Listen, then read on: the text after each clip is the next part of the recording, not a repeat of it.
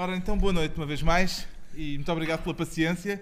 Um, quero agradecer muito especialmente ao Mário Zambojal ter aceitado vir uh, passar um bocado deste serão connosco e, de certa forma, lançar, ou relançar, não sei se já houve lançamento formal de, deste livro, mas uh, é o novo livro do Mário Zambojal, chama-se Longe é um Bom Lugar. São 19 contos, pequenos contos e mais uma novelinha. Um, e nós vamos falar do, disto porque o resto são histórias e o Mário Zambojal tem muitas histórias e uma das. Eh, começava já por aqui porque uma das coisas que me fez logo sorrir aqui na Badana foi uh, dizer-se que este livro tem o estilo inconfundível, é verdade, a que podemos chamar zambujalesco. Pois, isso, isso são, então o que é o estilo zambujalesco? Isso é são os abusos ali da minha editora, que entendeu. Eu, eu, eu nem, nem gosto muito da, da palavra, porque o esco a fechar, a fechar tem quase sempre uma coisa uh, negativa. Pejorativa. pejorativa. Bom, mas este não era o caso dela, não, não. portanto. Eu, este, o título deste livro, Longe é um Bom Lugar, pode parecer à primeira vista que é uma referência à situação em Portugal. E, mas, e de certa forma era adequado, era apropriado.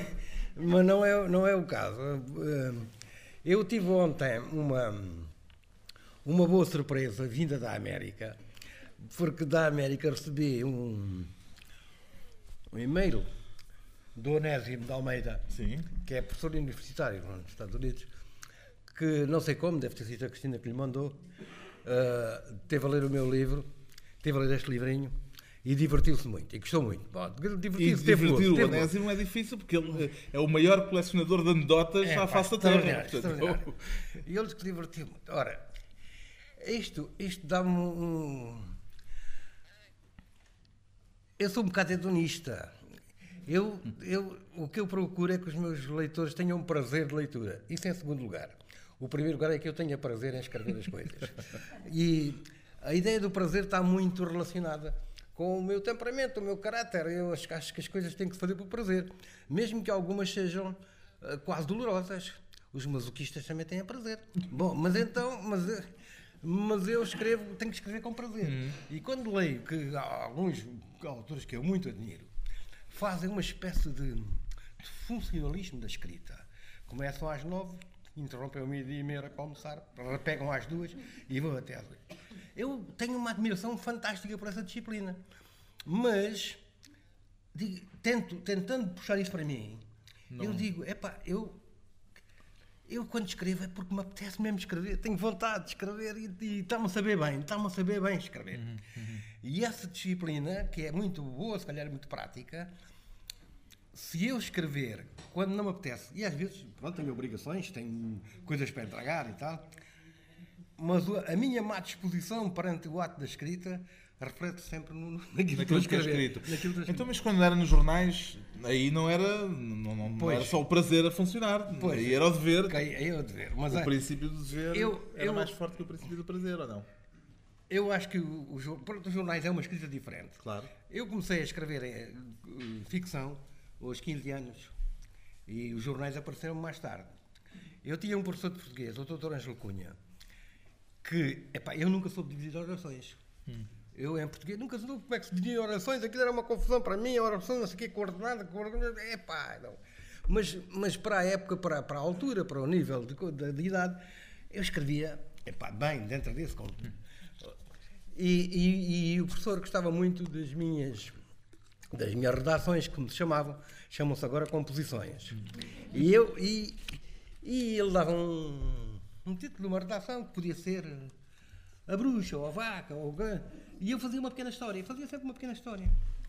E ele um dia convenceu-me a mandar uma que tinha escrito, já não sei o que era, para um semanário satírico que havia em Lisboa, no Bairro Alto.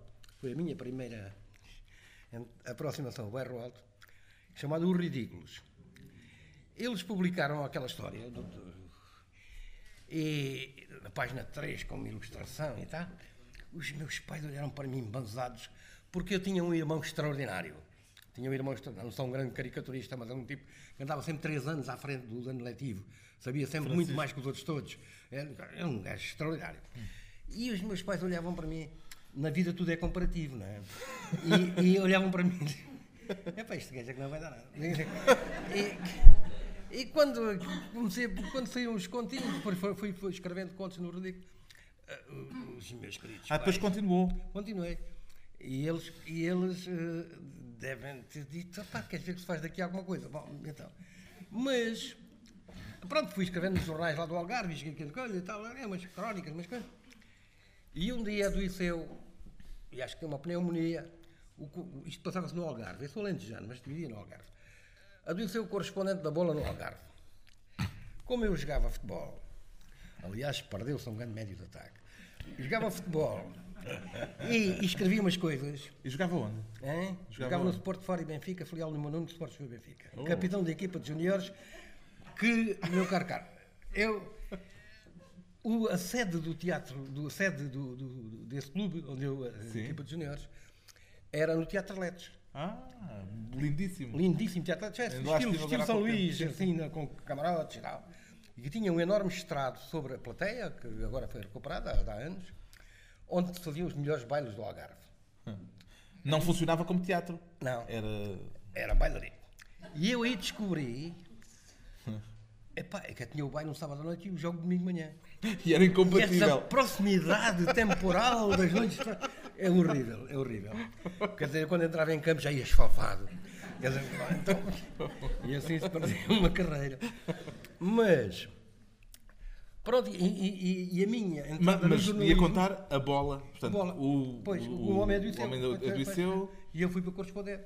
E meses mais tarde, a bola quis que havia-se para aqui para, para a redação, coisa que nunca tinha ido buscar um correspondente Que idade é tinha? Tinha 22, bem, 22, Bom, o... Epá, Isso eu... foi que uh, 60... 60 e final dos anos 60? Não, dos anos princípio dos anos 60. Princípio. Pai de 60, coisa assim. Bom, eu tenho e eu, eu lá vim e fiz aquilo então, o, entrei então naquilo que jornalismo. Portanto, eu, a minha carreira jornalística deve-se inteiramente à pneumonia do outro gajo. talvez nunca me tivessem convidado. Ah, ou talvez aparecesse outra, outra oportunidade qualquer. É? E então eh, eu fui fazendo isso. E um dia disse. Houve um, um, dois grandes jornalistas desportivos que, que eram as pessoas que dirigiam a redação da bola, Vítor Santos e Carlos Pinhão. E, e, eram muito meus amigos. E eram muito, eu, eu, eu, o Carlos Pinhão levava-me para casa porque eu andava aqui um bocado maluco em Lisboa, não percebia nada do que se estava a passar. E Veio viver para onde? Fui viver para um quarto lugar no bairro das Colónias. Hum. E eu, epá, senti uma vontade de, embora, de me ir embora, não é? Eu estava habituado a viver no Algarve com oito meses de praia e, e, uma casa grande e não sei o quê. Eu digo, epá, eu senti-me angustiado. Mas pronto, foi os primeiros tempos. E quando eu disse a eles, digo, olha, vou-me embora, da bola também nunca tinha acontecido ninguém sair da redação da bola. E eu era mimado, pai, era mimado. É pá, as pessoas não E eu saí porque não queria uh, entregar a minha vida profissional exclusivamente ao desporto. É pá, que eu gosto, adoro, adoro. É. Mas não queria que a minha vida fosse só aquilo. Nessa altura não continuava a escrever histórias? O, não, a bola comia-lhe o tempo todo? E eu não tinha. Podia, talvez, os ridículos, não sei se já tinham acabado, não, ah. não, não, mas a bola levava-me o tempo todo. Aliás. A bola quando, e as, eu, e as noitadas, não? Sim, sim, sim. eu, eu gosto muito da noite. Consta que gosto, sim. Gosto muito da noite. Olha, primeiro de noite não há moscas. É uma coisa fantástica. não, não, há moscas. Não há moscas. Não, o, o, o, o espaço que há a cada habitante da noite é incomensuravelmente maior o espaço da cidade que há os habitantes de dia, não é? É verdade, é verdade. Epá, é uns coisas que a densidade populacional é, é menor. É, pá, Agora, não, ninguém telefona à meia-noite. Mudou muito a noite, pá. O, a, a, esta coisa de um tipo fazer anos, já tem, a idade que eu tenho são 75, tem algumas óbvias desvantagens, mas tem também algumas vantagens. A vantagem é comparar épocas. E comparar Lisboas, por exemplo. Não é? é. Eu lembro-me dos anos em que a noite de Lisboa eram sempre os mesmos manguelas que a gente encontrava. Tá eram sempre as manguelas. E, e, e foi a partir do final dos anos 60, maio de 68, aquelas coisas, Começou a ver outra gente. começou a haver juventude na rua. Juventude na rua. E, e, e a noite transformou-se. E apareceu uma coisa extraordinária. Pá. Apareceram as discotecas. Porque eu sou do, a, a Lisboa do meu tempo, tinha sempre uma orquestra. As, as coisas onde, onde, onde se ia tomar o copo, as boates, as coisas, tinham um conjunto musical. É, pá, quando tinha um conjunto musical, eram seres humanos vivos que me diziam, diziam olha, Dom Tchau, é pá, e eu tinha um copo para a orquestra. Eu adorava fazer essa, essa rábula. E então, e então, Passou a ser o giradiscos. de repente há uma transformação espantosa no mundo. Que é, epá, sabes, diz muito melhor que eu, que é o progresso extraordinário de- da acústica do som de- de- sim, sim, de- e os Beatles e os não sei quê. Bem. E de repente os putos, os miúdos, a jovem juventude, começam a ter uma música emblemática que já não são o tango e a valsa e o cha-cha-cha que vinha dos tempos dos pais dos avós e tinha uma música em que, epá, eu, eu achava horrível, mas dançavam separados. Eu digo, este gajo é maluco, uma menina daquela. epá, eu revoltava, mas eu digo, Bom, então. então, ah, ah, ai, ai, a malta diz, é, fuck, desperdício. Bom, então. e E tinham também um visual diferente, cabelos compridos. É? E aí há um grande corte cultural de, de- de gerações. É a primeira vez na minha já mais ou menos longa vida que eu assisti um corte de gerações de costumes muito acentuados. E nessa altura o Mário estava do lado dos velhos ou do lado dos novos? Eu estava nos entremeios. É pá, porque também apareceu uma, uma. Eu uma vez fui levar a minha filha, fazia anos, e tinha alugado uma. Ela já tinha 14 ou 15 anos, e durante a tarde havia ali uma, uma, uma, boatezinha, não sei o quê, que foram para lá festejar os anos e não sei o quê. Pá, eu depois fui lá, era a minha filha. Pá, eu tinha aqui 30 anos, 32, de- ou 36, não sei. Bom, aqueles, aquelas miúdas que olhavam para mim como se eu fosse um dinossauro que entrasse ali. Pois, quem é que faz aqui este gajo? Bom, então eu destoava. Destoava já naquilo. não é? Mas a minha pergunta era em relação àquele período em que houve essa transformação cultural É- e em que apareceram os Beatles e em que apareceram Epá, as boates. E, né? Nessa altura, o, o Mário ficou do lado dos eh, saudosistas or- da orquestra. Não, não, ah, isso sempre. Isso, Sim. e, hoje continuo. Continuo porque eu tenho muita, muita necessidade do, Do contacto humano. Humano, humano. Sim. Eu hoje arrepio-me todo quando, porque estas coisas da- das tecnologias, com que eu tenho alguma dificuldade em lidar, não é, é natural. ah, Mas já escreve tenho no coisas computador. maravilhosas. Escreve no computador. Este livro foi. Escrevo, escrevo, mas o gajo que- Eu, eu, eu, eu, eu vou dizer. Eu vou dizer. Eu estava para trazer ah, um, um print. Já, já, um print. Um print. Uma, uma coisa da- do, do, do e-mail do do, Do Onésimo. Onésimo. Do Onésimo. Ah, mas tinha a computadora, a impressora variada porque está, é só tocar-lhe ou ele ou ela. E a minha. E, e fez-me lembrar. Eu depois guardo papéis. Sim. Guardo papéis, para tenho que guardar papéis. E, e fez-me lembrar uma coisa que o Onésimo, justamente, quando estava num dos seus livros. Eu nunca onde tenho os papéis, sou extremamente desarrumado. Faz-me, fazem-me falta os papéis, mas tu hoje não sei nada, não sei onde se passa, não encontro nada. E, tal. e o Onésimo contava, num dos seus livros, que um cientista lá, de- lá americano, ah, pá, um gajo extraordinário, um gajo, mas daqueles tipos que vivem num, mundo- noutro mundo, não sei o quê, e tinha uma secretária magnífica, que lhe pagava os papéis todos, que juntava tudo, que arrumava tudo e não sei o quê. Mas a mulher estava desorientada com tanto papel. E um dia, pá, aquilo eram papéis e papéis e papéis. E um dia ela disse: Ó seu professor, sabe a admiração e a estima e o carinho que eu tenho por si, mas se não me deixar rasgar metade destes papéis todos, eu vou embora. Não, oh, disparate, oh, disparate. Ah, é, pá, que gajo- mas ela disse: "Ó, seu professor, agora não estou, não é coisa, não é uma É ameaça, não é uma coisa, vou mesmo embora, se não me deixar. de- Bom, aquilo passa-se ali, ele insiste, não quer ver. Até que ele, pronto, viu-se vencido e diz: Pronto, rasgo lá metade dos papéis. Olha, mas pelo sim, pelo não, tiro fotocópias. E- e- e- e- eu- Bem, isso é, é a mesma história do Onésimo. Eu, eu às vezes estou um bocado nessa. Bom, tenho que tirar fotocópias disto a ver se não. Mas este livro foi escrito. Este- estes textos foram escritos no computador ou ainda tem a velha máquina? Não, a velha máquina. Ainda tem a velha máquina? A velha máquina chamada mão humana, que foi a primeira Ah, coisa é? que aprendi à mão. À mão? Porque, e tenho pena, e tenho pena que os modernos autores ah, já não escrevam à mão. Porque nós podemos usufruir dos originais do Essa, Ah. dos originais não sei quê, com uma coisa fantástica chamada caligrafia. Caligrafia é a coisa mais pessoal a seguir a impressão digital. Não há nada mais pessoal nas coisas do que a caligrafia. Tá? E, e a caligrafia, epá, já sabia, isto não é, isto não é meu. Há aqueles tipos que de- das Sim, polícias vê-se a rasura, e vê-se E- a, alteração, e e vê-se a a, a hesitação. Opa, eu, evidentemente, evidentemente, não sou tão nhurro que diga, epá, contra, correr contra o mundo. Eu acho que há imensas vantagens nas, em todas as tecnologias. Mas o Mário continua a escrever à mão. Mas eu continuo a escrever à mão, mas tenho sempre uma amiga que me passa o computador e pronto, ficamos saudados. E, e- e a minha coisa com as máquinas é, é, é uma história antiga. Quando foi inaugurada a estação do Altos Moinhos, ali, ali no Benfica, perto do Estado da Luz, eu moro, moro, moro ali perto, e ali o quarto ou quinto dia, digo, bom, vou à baixa, vou no metro.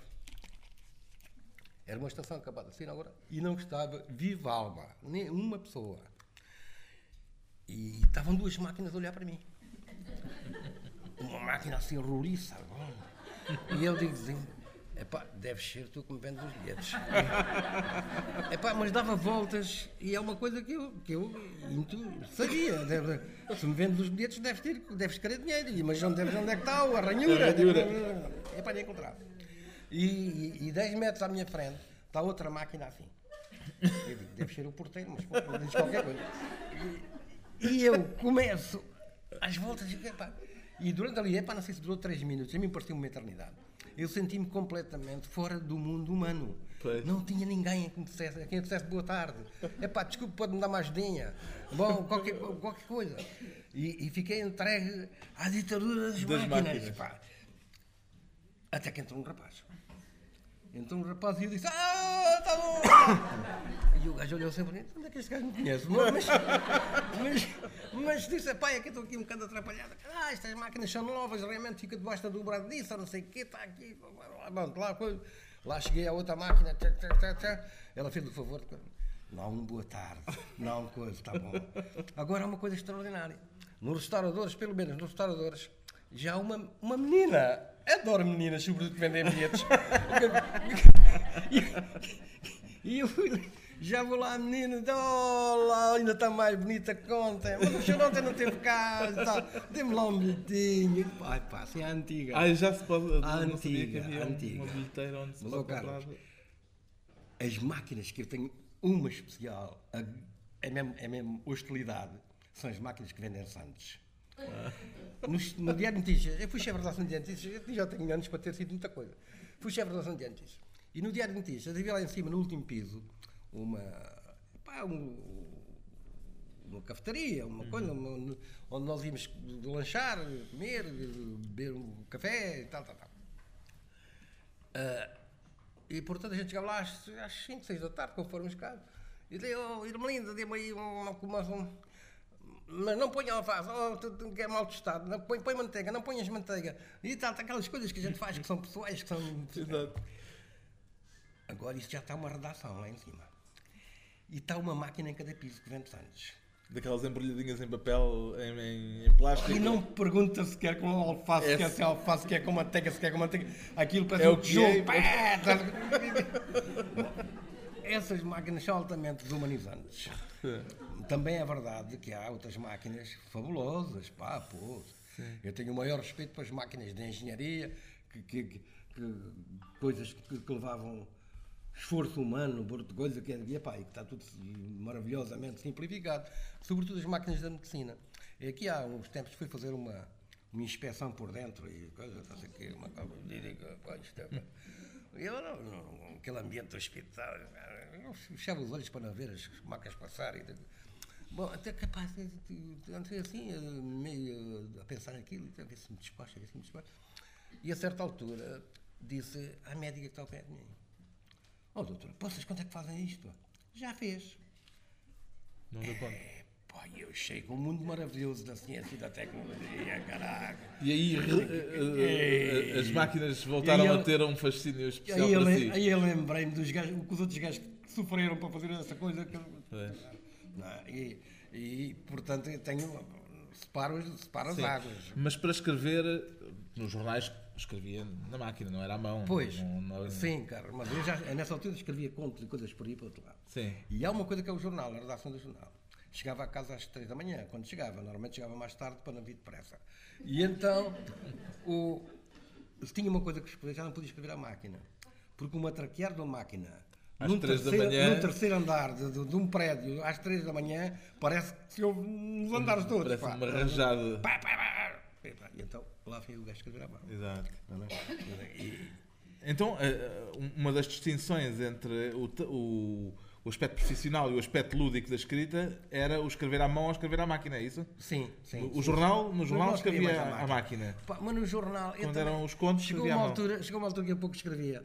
Porque fizeram-me chefe muito cedo. Pois. Fizeram-me chefe muito cedo. Portanto, estava a passar prosa dos outros. Estava a passar prosa, a fazer títulos, a não sei o quê, e agarrar-me demasiado cedo a uma redação, não é? Eh, Eu tenho pena, fiz algumas reportagens, claro, e algumas entrevistas e reportagens e tal, mas hum, não no dia a dia, não, no Bem. dia a dia estava mais amarrado às, à- às coisas. De que é que tem mais saudades do, do, do ambiente dos jornais? Epá, eu, vou ter- Hum. eu tenho saudades do, do próprio ambiente, que não tem, que- não tem que ver. Olha, eu vou dizer uma coisa horrorosa. Eu até tenho saudades do fumo que havia nas redações. Epá, um galho era uma nuvem de fumo. E depois as pessoas cochichavam, falavam umas para as outras. Oh Manel, como é que escreve uh, saltimbanco? É. É, com- oh Manel... Oh, Manel. Agora toda a gente pergunta à internet, que é para não dar parte fraca. A? Não vai perguntar ao colega, vai perguntar. Ah, é o Google, ao ou São a? Google. São Google e tal, e não vai perguntar, dar parte fraca. Então, e há um, um clima quase laboratorial. Eu entro nos jornais, vou a redações. E é um há silêncio. silêncio, pá. Já não há uma traquear das máquinas de escrever. Pois. Portanto, A banda sonora dos jornais desapareceu. Sim. É- Essa banda sonora, há para a outra, mas não, não é a mesma coisa.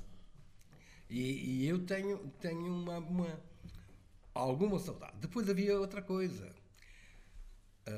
E havia mais. ah,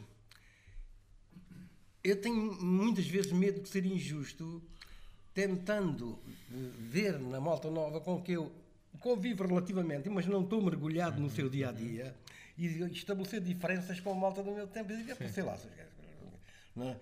Mas eu lembro-me de vários redatores do século, por exemplo, que eh, eram, eram, eram os tempos, e até era por, por razões más, eh, que iam passar a folga, o dia de folga, iam para lá. Iam para lá. Porquê? Porque não tinham casa fora, não tinha transporte, ou a namorada não tinha licença para sair porque os papais não davam, ou não sei o quê, não sei o quê. Havia muito menos dispersão e, portanto, muito mais concentração nos afetos e nas relações humanas. Havia menos dispersão das coisas, de ir para aqui, de ir para ali, não havia muito menos. Eh, e, e- e havia mais. hum, Houve uma época dos bares mais que há. Hoje ainda há épocas dos bares. E está, e está, está, e está a nascer um outro tipo. Eu, uma coisa engraçada que eu noto hoje em dia. A malta não vem para a rua de copos. À porta do bar. É outra, é outra fase. É outra Não se fase. fazia isso É não, outra, não, não, não. nos anos 60. Não. Eh, mas, é pá, há tanta coisa melhor.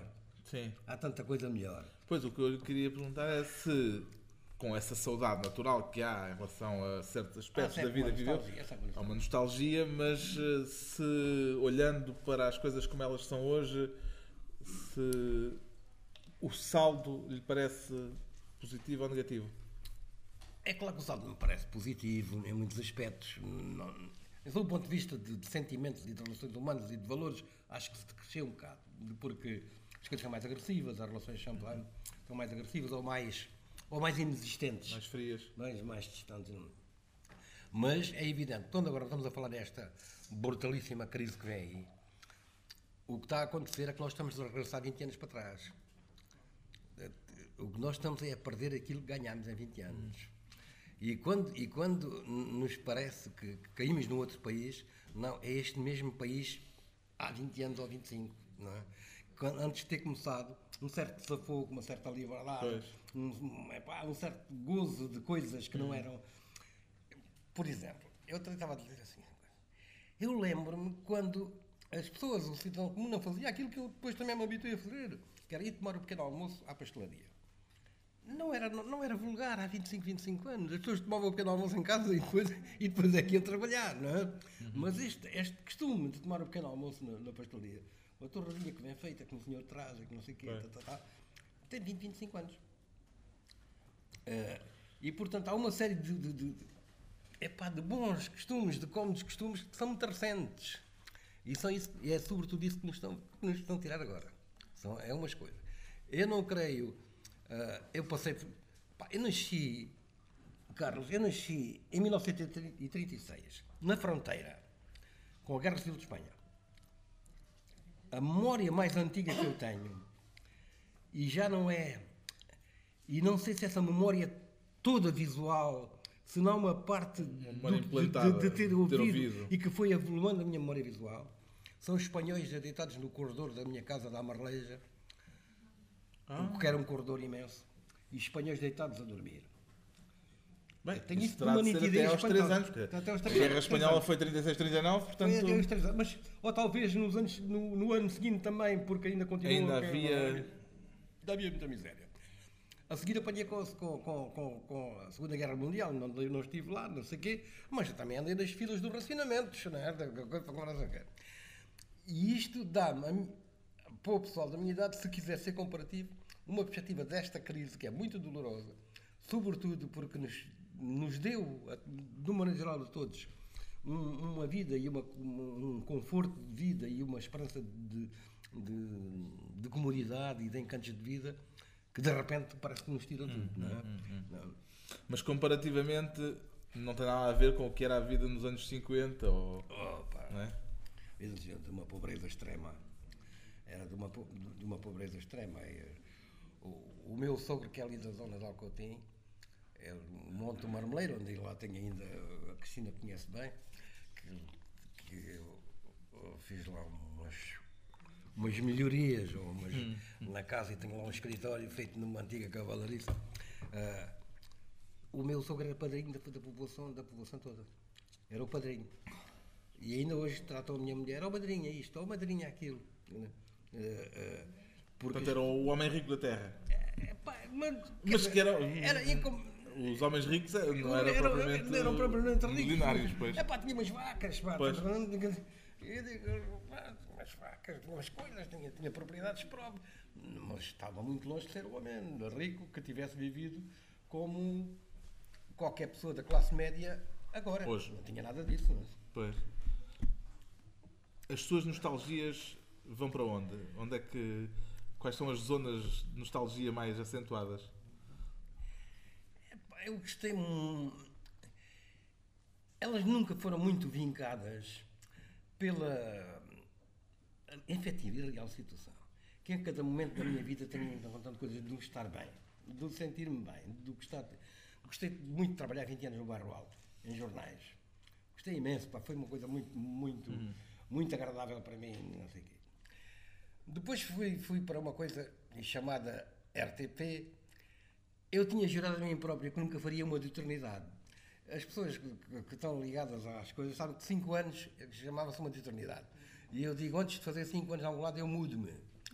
E, e deixei, suponho que mais ninguém fez isso na vida, o lugar de chefe de redação do século para mudar. E deixei a bola para mudar antes de fazer 5 anos. Porque eu tinha que fazer o meu percurso, que não era pensado, não sabia que percurso era, mas Sim. era outro. Era, Mas sabia que não queria Não queria permanecer demasiado tempo em cada. sítio. Até que fui para a RTP, onde tive 20 anos, porque na RTP faz turismo lá dentro.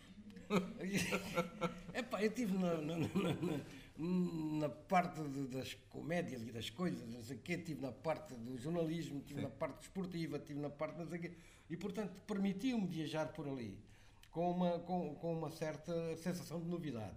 Uma certa sensação de novidade. E tornou-se familiar para, no- para, para os portugueses com o Domingo Despo- Desportivo, não é? Pois Foi- era uma coisa chamada Grande Encontro. Era o grande encontro? E quando eu fiz, quando escrevi o, as crónicas dos malandros. Epá, eu, tinha- eu, tinha, eu, eu, ainda estava na televisão. E, e eu devo dizer que a Crónica dos Malandros foi escrita para, para satisfazer a aparição do Urbano Tavares Rodrigues, do Augusto Abeleira, do não sei quê, dos gajos que trabalhavam comigo nos jornais. escreve, então. Os gajos que trabalhavam comigo nos jornais, o Cardoso Pires também, o Stal Monteiro, fiz a, a mosca com o Stal Monteiro. Pá, quando é que tu resolves escrever uma coisa? Epá, qualquer dia e não sei o quê. E depois, os- a malta do 7, eu estava no 7 nessa altura, mas estava também na televisão, como colaborador. E, e fiz aquilo mais. Epá, é, foi mesmo. Os meus livros todos têm ciúmes da Crónica dos Meus Malandros, porque são quase todos mais apuradinhos, mais cuidadinhos, mais não sei o quê, mas só me falam na Crónica dos Meus Malandros. Pois.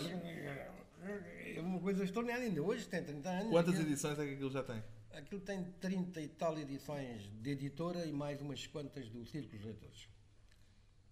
Eh, e é, ainda, epá, é todos os dias me falam com os meus malandros.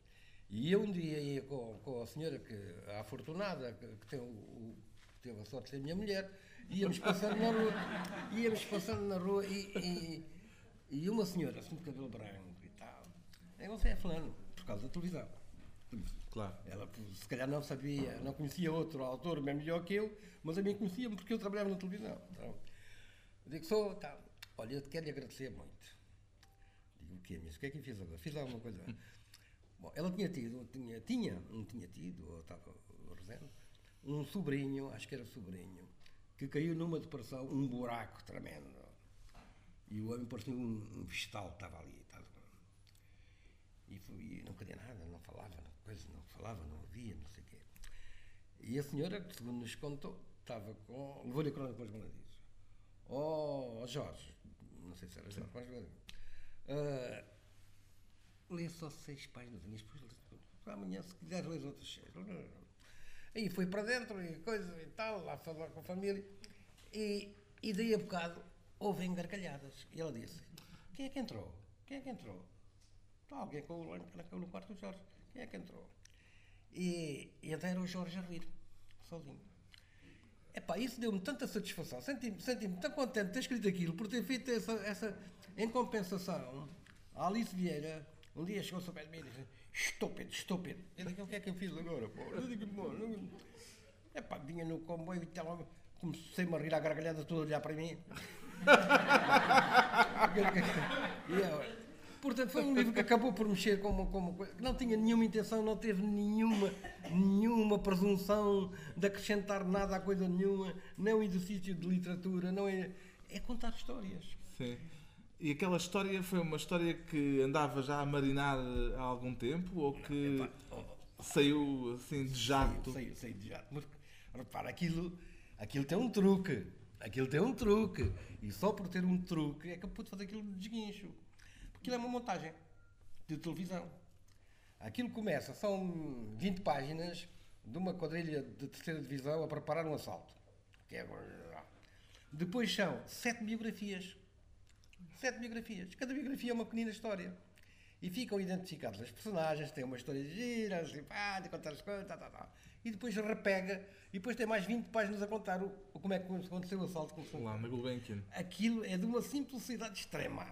E eu dificilmente poderia escrever um livro, estilo, não tinha tempo sequer, estilo romance, em que na página 89 estivesse a pensar, epá, mas como é que eu disse na página 44 o gajo era baixo? Não, não, não, não, não, é- essa, essa harmonia, essa, essa de, de- que- muito, esse trabalho Sim. rigoroso com, com romance exige, agora, epá, podia lá, taca, taca, taca, agora está, agora Pedro Justiceiro, vamos lá ver como é que este gajo foi, taca, taca, taca. O que, é que eram as suas, alturas, as suas leituras nessa altura? Opa, eu lia, sobretudo, ah, epá, eu lia muitos dos autores americanos. Eu tive, uma, tive um fascínio, tive um fascínio por Mingues e por, Sim. E, o- E o policial também andou, O também policial, era sim, li muito leitor policial, eh, o- o- vampiro. O Carlos é muito novo, mas houve uma altura, houve uma altura que alguma intelectualidade, pronto, uma corrente, olhava para os policiais. Se um gajo dissesse que estava ali num policial, era "Puxa, que horror, cara. não sei o quê." Puxa, Era um atraso, era um atraso de vida. E depois apareceu alguém a falar bem do. Pá, não só do Simenon, do, do, mas do, do outro autor. E então. O Chandler, ou O Chandler, o Chandler, o Chandler, Chandler é do Chandler. ganhou assim umas, Exatamente. uns e fundos. de repente vem o Chandler, afinal de contas, este gajo é ótimo. E apareceu uma das gajas e a descobrir que na literatura policial ah, pode faltar muitas vezes epá, aquilo que é. Se me perguntas a mim, o que é um bom livro? O que é um, que é um bom, bom livro? livro? O que é um bom livro? Para mim, um bom livro é o que me prende, é o que me prende pela forma e pelo conteúdo. É como conta, o que me conta e como conta. Sim. É?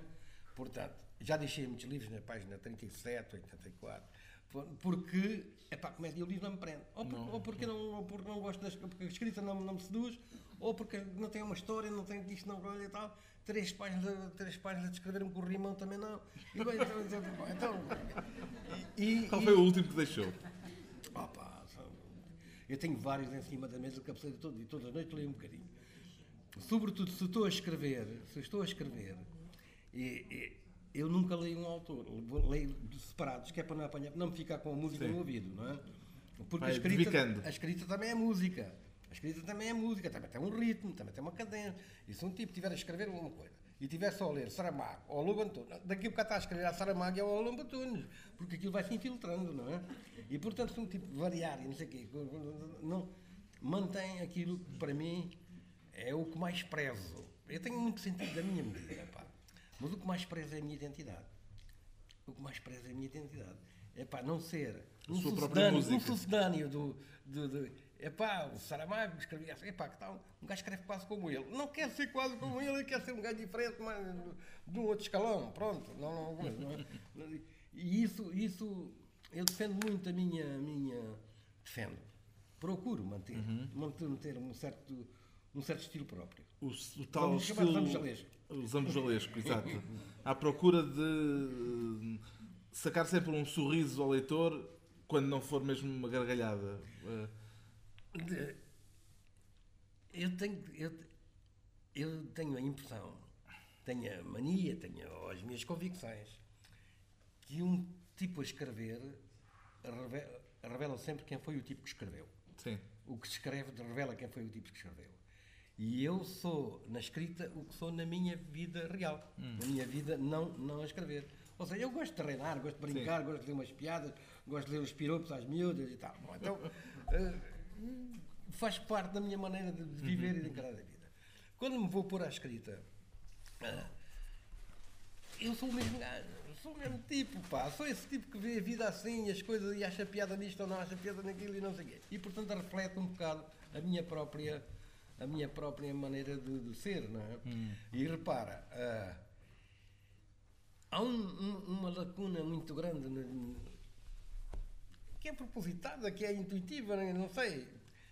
Nos meus livros não há gajos maus. Nunca há gajos muito maus, Os, muito maus os malandros são sempre bons. pérfidos, não sei o quê, não é pá, não. É pá, porque. Mas é porque não os conheceu na vida de todos os dias ou porque prefere esquecê-los? Ah, talvez porque eu acredito que um tipo não é mau porque quer. Ah, talvez porque eu também tenho o sentido de que a minha palavra-chave para mim o que eu quero é liberdade. Mas também tenho que dar a liberdade dos outros serem diferentes de mim, não é? E de pensar, de procederem diferentes, terem procedimentos diferentes, ter não sei o quê. Eu, quando digo ah, ah, me considero um tipo com, com- com uma grande paixão pela liberdade, é que eu faço, quero fazer o que quero e não quero fazer nada que me digam, epá, isto devia ser era assim. Não digo, epá, deixa-me fazer isto. Ah, mas também os outros, do- por isso sou incapaz de ser crítico do que os outros fazem, porque Porque lhes dá a liberdade de fazerem o que entendem. Pois, por ter, têm todo o direito de fazer coisas que, que eu, inclusive, não gosto. Mas é que se forem muito malandros, no sentido pérfido, como estava a dizer, isso já implica uh, dano em terceiros. Sim, Portanto, sim, claro, claro. A questão já se joga de outra forma, sim, não é? Sim, sim. Mas as personagens. Bom, eu acho interessante essa coisa das personagens. As personagens ou os personagens, pode dizer das duas maneiras. Sim. Eu costumo dizer as personagens porque vem de persona. Uhum, uhum. Eu não, e não, não, não, não, não sei nada, não de, é não sei nada de latim, não gente. Fui, fui algumas vezes é. à missa ainda no tempo de mas não percebi nada. E, e um diz assim, epá, são todas pessoas inventadas, são personagens, são gente inventada. Mas é gente, ou seja, as personagens têm, são figuras que não existiram, são pessoas que não existem, são pessoas, mas têm o cabelo no lugar do cabelo, têm as orelhas no lugar das orelhas, têm as mãos, têm os pés, vestem alguma coisa. Portanto, são construídas à imagem das pessoas realmente existentes. E acontece-lhe fazer, moldar personagens à imagem de pessoas realmente existentes? Não, Não? não a Tânia Dulce não, não é nenhuma se calhar é uma rapariga mistura, que tenha conhecido. Se calhar é uma mistura, de, se calhar é uma mistura, porque realmente há, há esse lado que ninguém inventa sentimentos. Ninguém inventa sentimentos. Os sentimentos são todos nos clássicos mais antigos. É inveja, não sei o quê, a generosidade, é isto, é aquilo, não sei o quê. A condição humana está toda refletida nos, nos, nos clássicos é mais. Até o Shakespeare, não é? Pá, isso é, isso é isso é tudo dito sobre, sobre os, os, vícios, as virtudes, as qualidades da condição humana, está tudo dito há séculos. E não mudou porque ninguém consegue inventar sentimentos. Não, ninguém. Estou, estou à espera do primeiro gajo que inventa um sentimento. Não consegue. Não consegue porque é a condição humana. Porque é a condição humana. E nisso, e nisso é que, quando se desenha uma personagem, nós estamos a introduzir não só o aspecto físico, ser credível, ser. Epá, pronto, este gajo podia ser assim. Eu não posso pôr uma personagem assim ah, pá, ele passeava ali na rua com os seus 3 metros e 20 de altura. É pá, não vai. Então o gajo tem uma altura de uma pessoa normal, tem o um nariz no lugar do nariz, tem as coisas no lugar do e, e depois também tem os comportamentos, os vícios, as paixões, as coisas, não sei o quê, que são próprios da, da condição humana. Por vezes, com certeza, que, que o autor, que seja é porque já percebeu que aquilo existe em alguém. E se calhar está a tirar um bocadinho aqui, sem dar por conta, está a tirar um bocadinho daqui, um bocadinho dali, um bocadinho da sua própria vivência. Uhum. Algum bocadinho autobiográfico, se calhar. Nunca vai assim diretamente a alguém e pensar este é um bom molde, um bom modelo para um, um retrato. Pá, não, não, digo que não venha a acontecer, mas não, não, não, nenhuma de, de, das personagens reflete uhum. um, um, objetivo. Este, este, este, este, tipo devia ser assim. Uhum. Mas se calhar são misturas de vários Quem é a Tânia Dulce? É pá, é uma mistura de miúdas porreiras, pá.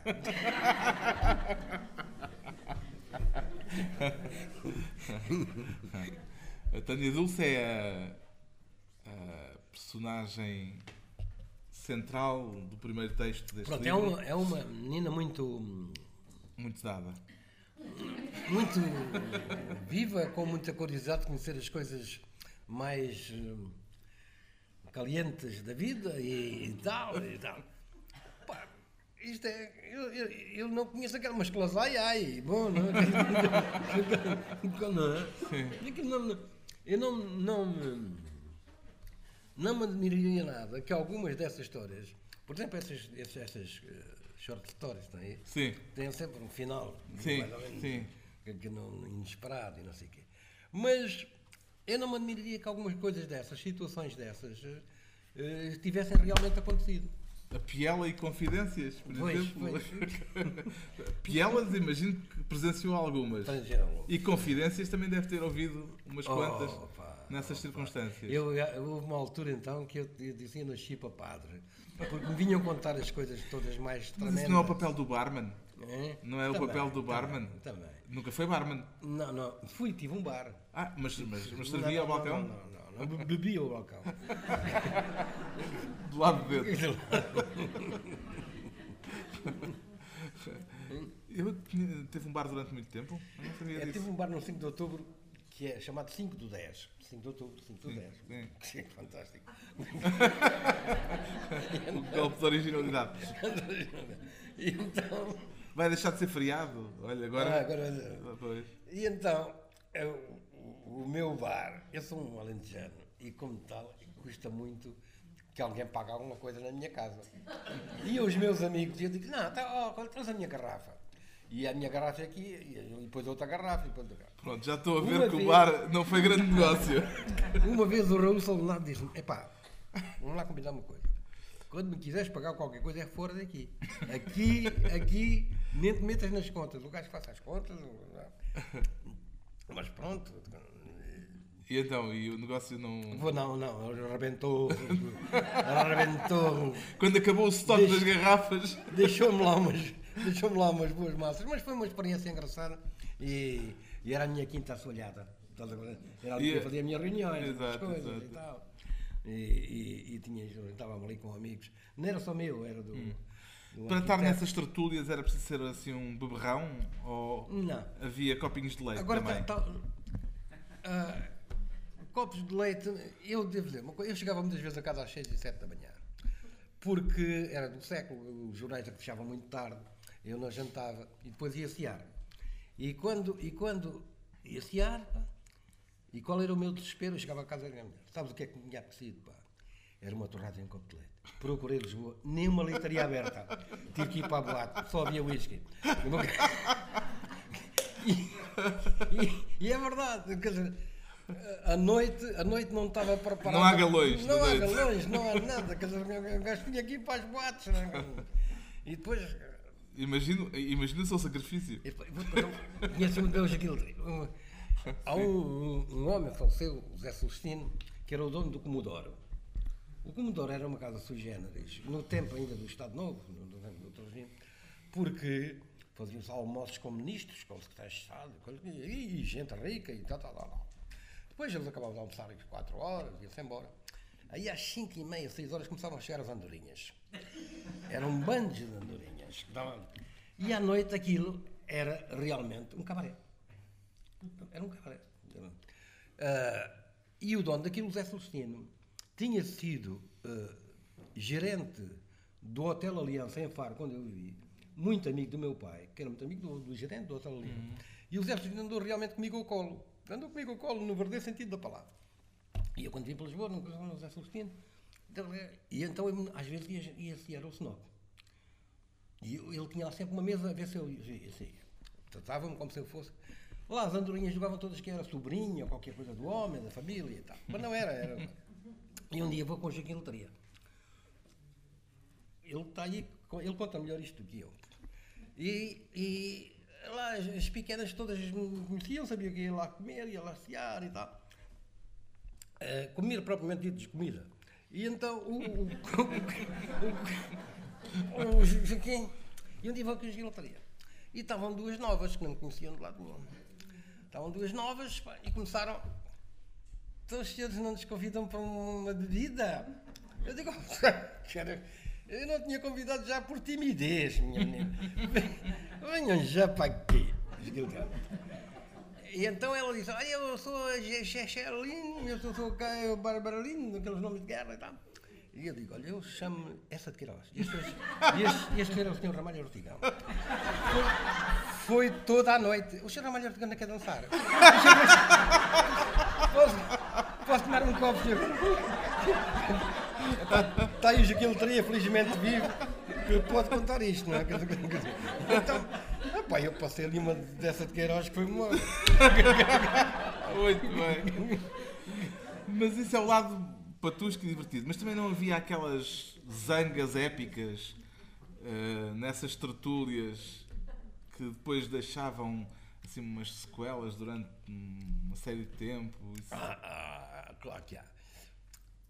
não era tudo O chamado, só... copo, o chamado copo social, porque fazia-se muito o convívio de bar. E era, como diziam os brasileiros, a turma da mão fria, que é a turma do copo com gelo. A turma da mão fria. E então levava-se ali à tarde, fim de tarde ou à noite, tá, tá, mais outro e tal. E às vezes bebia-se, e alguns, e a bebida até efeitos diversos conforme as pessoas. Nos dá-lhe para ser epá, extremamente loquazes, não sei o quê, e falam. E outros dá ficam para- dá- deprimidos. e ficam- Ou zangados e mesmo. zangados, não é? É um dia cheguei Ou agressivos. Eu nunca me embebedei no sentido de não saber o que é que estou a fazer. Nunca, nunca. Nunca? Nunca, nunca. Mas chegava. Epá, ah, a verborreia, cheguei, chegou a ser. Uh, como um gajo, ao fim de quatro Falava a demais. falar mais. lá. E um dia cheguei a casa, eram seis e tal da manhã. E a minha mulher só queria é pá, então, diz aqui, é então. Oh, pá, eu, oh, calcula tu, pá, que estava com aquele gajo, o gajo, é coisa, ele ia sair, e eu comecei a fazer ficção. Uh, coisa, eu, e ele não me deixavam, e eu, mais uma coisa, mas não sei quem, o fulano, que era um, amigo nosso. Coisa, pai, vem aqui, tá, e a mulher começou a abrir os olhos, então a coisa começou a abrir os olhos, e disse, é devia estar bêbados, não? Até ele estava contigo e levou-lhe a noite inteira a telefonar para aqui, para casa, à tua vergonha. Ops! Então, então, eu digo, bom, se os amigos que eu tanto estimo me, me, me traem e me, e me arranjam sarilhos, e inventei duas personagens, que não existindo já não telefonavam. E uma, e uma delas, que era o, o, o O Essa de Queiroz e o Rabalho Ortigão. Era, era o, o Aurélio dos Pneus. o Aurélio dos Pneus. Disse, "Epá, inventei o Aurélio dos Pneus, que era um gajo que vendia pneus, que era um gajo meu amigo, e não sei o que e tal, e encontrava-se e tal. E eu, e eu já dizia aquilo, epá, a minha mulher nunca me levou, nunca, nunca dava ouvido do que eu dizia, mas. E, e eu digo, é pá, o Aurélio dos Pneus. Eu eu vou, vou, ah, vou, estamos, investe tarde. Eu digo, "Epá, não sei, lá, que eles acabam o jornal, e depois, se calhar, vou tomar um copo com o Aurélio dos Pneus. Bom, então. E ele sabia que aquele gajo não me traía. Então, um dia, um dia, a, a, a minha mulher assim, olha lá, és tu que tens um amigo que vende pneus? E eu digo, tenho, tenho. É que eu tenho os pneus todos carecas. Bom, eu fui, epá, digo, ah pá, isso não há problema nenhum. Fala-se Aurélio. pneu. Dá-me, deixa-me um carro, deixa-me um carro. Fui ali a uma casa de pneus, digo quatro pneus novos. Paguei os pneus. E, e digo, então, fez-me algum desconto? Digo, é pá, eu tenho a impressão que o homem perdeu dinheiro, porque ele fez-me um desconto extraordinário. um desconto extraordinário. Perdeu dinheiro de certeza. Pá, mais uma semana, dele assim, olha, sabes, as minhas colegas, eram 14, que é toda- todas estão a precisar de pneus. E eu, e eu, e eu disse, é pá, agora é que me dizes? O Aurélio agora já, já só vende pneus de caminhão. e, e cambota. Então, mas é claro, eu, eu, brincava muito com, com a minha mulher, mas ela não me levava muito a sério, muito, muito, muito a sério. Eu vou muito a sério. E ela brinca também. Mas pronto, mas essa, essa, essa safa de arranjar um amigo que não existe é muito bem apanhada. Porque nunca se sabe quando é que ele faz falta. Mas as zangas. Ah, as zangas, as zangas. Claro, existiam cenas de princípios de conflito físico mesmo. Houve mesmo batatada? Sim, sim, de vez em quando acontecia uma coisa qualquer, gajos que se zangavam por isto, por aquilo, faz, parte da. Até, até tipos com alguma. com discussões, não direi extremamente intelectuais, mas a propósito de uma pega, de uma coisa qualquer. Um livro e de- depois vai crescendo. Porque o problema das discussões é um diz uma coisa, depois outro, é pá, não, e depois solta-se uma palavra mais agressiva. E depois as coisas vão crescendo e vão crescendo e quando, e às vezes já está assim. Já. Ai, ai, ai, ai. Bom, então, e depois as pessoas vêm E chegou a haver mesmo batatada alguma Eu vez? vi, eu vi, vi, vi, sempre. Eu assisti a cenas de batatada que eu, que eu, que eu, que eu tentei separar e que eu sou um pacífico, eu sou um O Mário nunca esteve. Não, eh, não, é pá, Era o bonacheirão de é serviço. uma preguiça. pá, gajo. Porque, porque há esta coisa Cansa extraordinária. É, pá, cansa muito. E há esta coisa preciosa que nos corre, todo, está a correr aqui, já está a correr aqui, pouco, que nos foge minuto a minuto, que é o tempo. Pois. O tempo é uma coisa preciosa. Dia nós estamos aqui, já estamos a passar. Ele está aí a passar, ele não se vê, mas está aí a passar. E cada vez, cada tempo do meu tempo tem que ser Bem passado. bem passado. É como os bifes. e, e, e, portanto, vai, não- realmente não, não, não perco tempo com coisas que me, que me desgostem, que me chateiam, que não sei o quê. Pá, sem, sem embargo, não dar de olhos fechados para coisas Sim. que nos cercam e que são tristes e que algumas vezes tento ajudar. Os seus livros eh, Há pouco disse que o, a Crónica dos Bons Malandros é um livro que os outros todos têm Tem ciúmes. ciúmes. Há algum que seja particularmente injustiçado? Porque. O segundo livro que eu escrevi, eu vou Sim. O Dinis Machado, eu era muito amigo do Dinis Machado. Ah, o Dinis Machado era do bairro Alto, era um homem do bairro Alto. E eu vivi 20 anos lá. E temos alguns pontos de contacto eh, de, de- de- das coisas. E eu era do E o Dinis teve um grande êxito, bem merecido, com O Lero. O Clismo Lero levou 8 anos. Ele levou 8 anos a escrever. Sim, mas- Levou 8 anos a aborar, depois escreveu uma coisa, depois voltava para trás, depois não é isto, ainda não é isto. Então um dia fazendo outras coisas, não sei o quê, mas era um livro, é um livro profundamente literário. Eu acho piada quando tentam dizer, fazer comparações com a Crónica dos Malandros só porque se passa no bairro alto, que, que- que é o mundo, mas já que são marginais. O, o- o- outro é um livro marcadamente literário, muito curtido. O, o Diniz diz-me assim, olha, a página não sei o quê, porque eu, não- eu escrevi aquilo e entreguei. Pois. E ele diz, epá, porra, se tem lá uma revista. Digo, epá, qual revista? Eu sou dos jornais, pá, estou habituado a acabar uma coisa e entregar. Não, não. Ele diz, há aí páginas que eu escrevi 17 vezes. Pois ele era Epá, um- eu- é um obsessivo. É, sim, é um perfeccionista e é um. Ainda bem porque deixou um grande livro. Eh, o Diniz Machado, eh, isto vinha a propósito de. Vinha a propósito do livro Injustiçado, que é Pois. o segundo. É o segundo. Porque ele dizia assim: epá, ó Mário, sabes? Difícil. São as histórias do fim da rua. Sim. Ele dizia assim: epá, difícil é o segundo livro. Pá. Quando um gajo, quando caiu bem, o primeiro livro que um gajo fez caiu bem e tal, tal. Epá, para sair o segundo. Epá, o segundo é terrível. Eu digo, pá, agora é que me diz, vou já fazer assim mesmo. vou já fazer isso, pá. E escrevi a história do fim da rua. Com muito mais aplicação de linguagem, de não sei quê, de- do que os bons malandros. Mas foi o patinho feio. Porque a ideia geral foi: é para ter outro livro dele, então isto é para a gente rir à gargalhada. E não era. Não é, é até umas partes divertidas e tal, e coisa, mas era um livro um pouco mais, um pouco mais sério, Mais maduro, mais. mais maduro e mais coisa. E foi. Ainda fez um, bastantes edições, mas, eh, mas foi.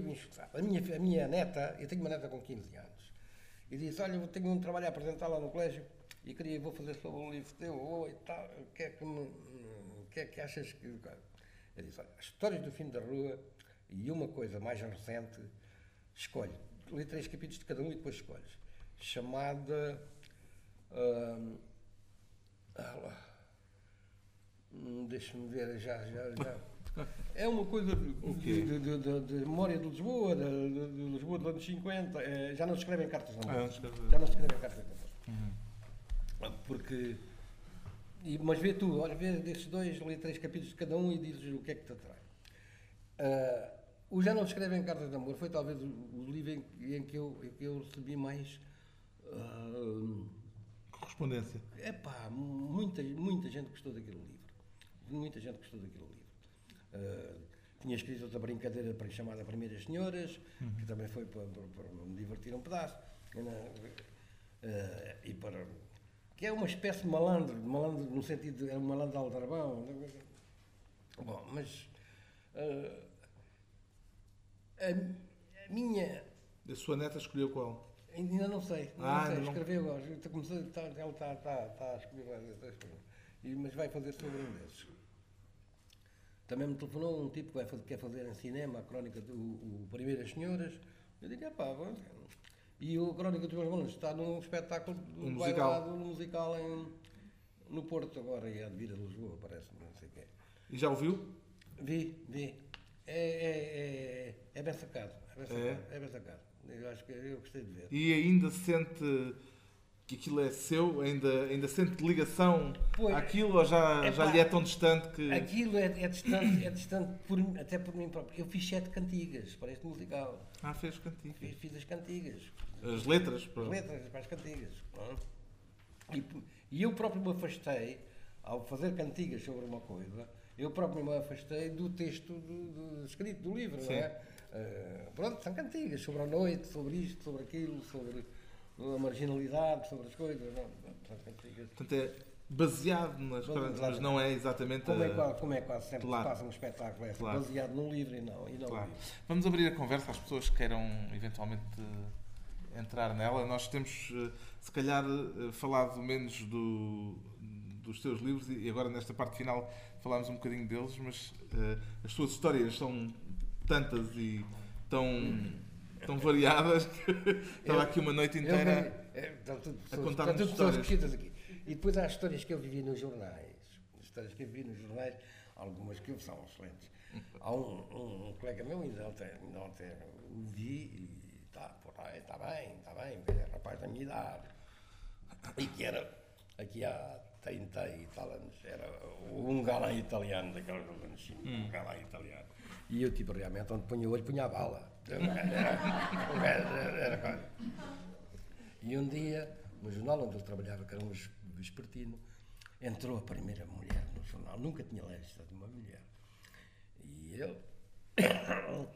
Epá, e a malta, e ele confirmou a sua fama epá, e conquist- conquistou a senhora. Mas aquilo era, eles faziam um segredo total. Aquilo era, aquilo era como se fosse um mistério, uma coisa insondável. Chegava às seis da tarde, eu ia por volta das seis da tarde.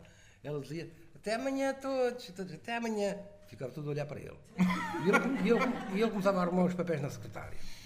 E a malta, e ele a arrumar os papéis na secretária. Dois minutos depois levantava-se, ia de uma ponta à outra da ação, passeava e infalivelmente dizia: Bom, vou-me pôr na alheta. Resultado, a rapariga ficou conhecida toda a vida pela alheta.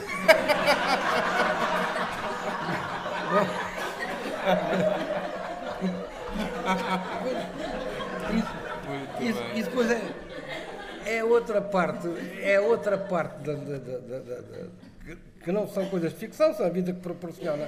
Como uma vez, quando eu fui para a chefe da do século e era bastante novo para aquele lugar. E havia lá pessoas que já trabalhavam lá há 50 anos, 40 anos, sei lá. E eu digo, pá, vou ter aqui um problema que estes gajos não, não me vão aceitar. Até que um senhor me disse, eu vi-me passar ali duas ou três vezes, a caminho do, do gabinete de António. Só é. Você que é o nosso novo chefe. E eu disse, sei lá. Olha, vou dizer uma coisa. Eu só vou se vocês me aceitarem. Se vocês quiserem. Se este grupo de veteranos não quiserem, vou-me já embora, quero saber disso para nada. Sabe porquê? Porque eu preciso da vossa ajuda, porque eu não percebo nada desta. Bom, eles ficaram. Opa, então venha, que já dá. Ficaram.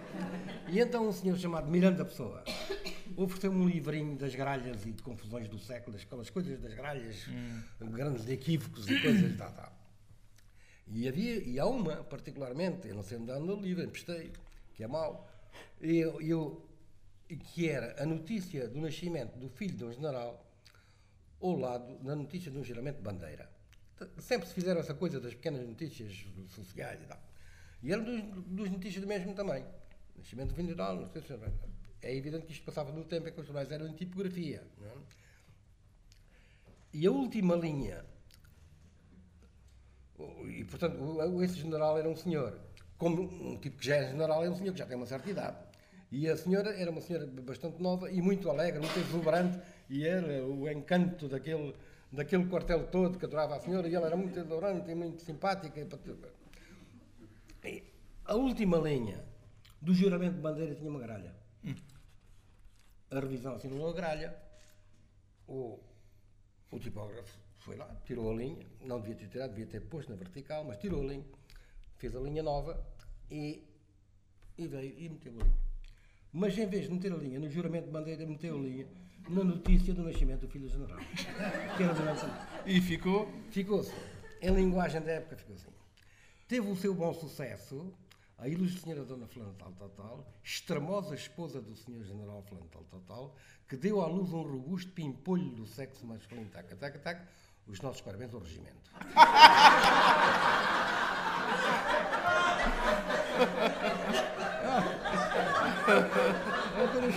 Muito bem. A vida real. Muito bem, muito bem. Alguém quer entrar na conversa?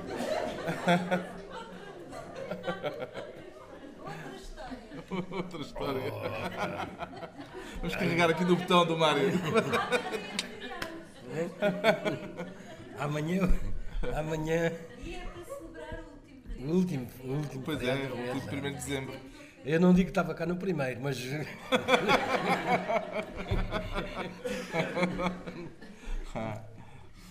E aproveita essas histórias.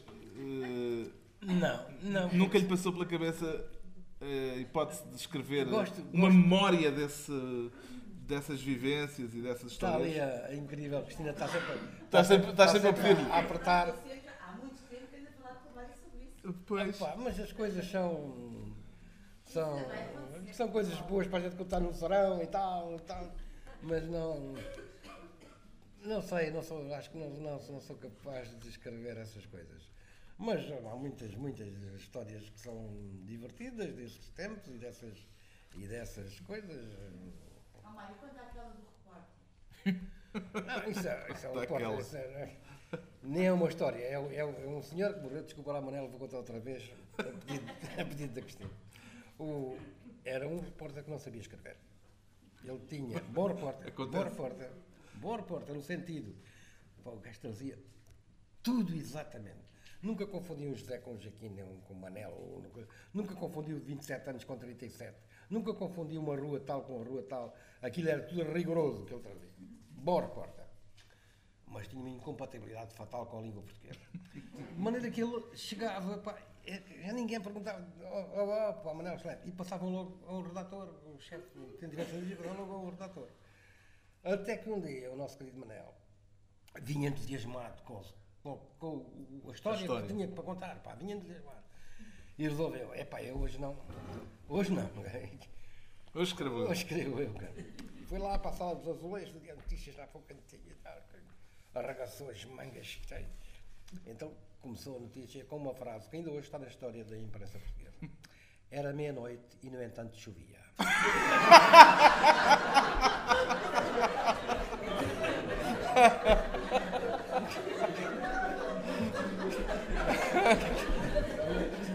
Fim do recorte literário.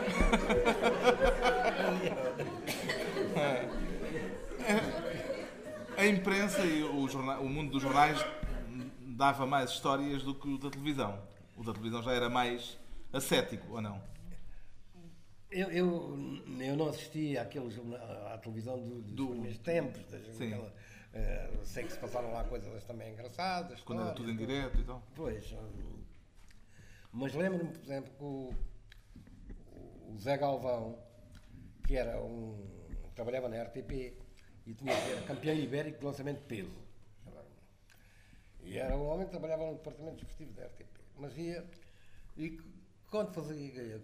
ia à Fátima com, com o carro de exteriores, a primeira vez que chegou a Fátima com o carro de exteriores para fazer uma reportagem direta. É para aquilo, malta, o que é isto, cara? E ele convenceu o povo que era para tirar radiografias. então dizia assim: então, entrem por aqui. E a malta entra, eles disparavam logo, eles iam para. Zé Galvão era a vida inteira, ele levava a vida nestas coisas. Partidas. É, o, o Américo Tomás uma vez disse uma coisa, foi medalhá-lo, não sei o quê. Ele era campeão ibérico do lançamento de peso. E o Américo Tomás acho que galardoou, não sei o quê. E o Zé Galvão disse, senhor Presidente, muitos- há muita coisa parecida entre nós. Ambos representamos Portugal em peso.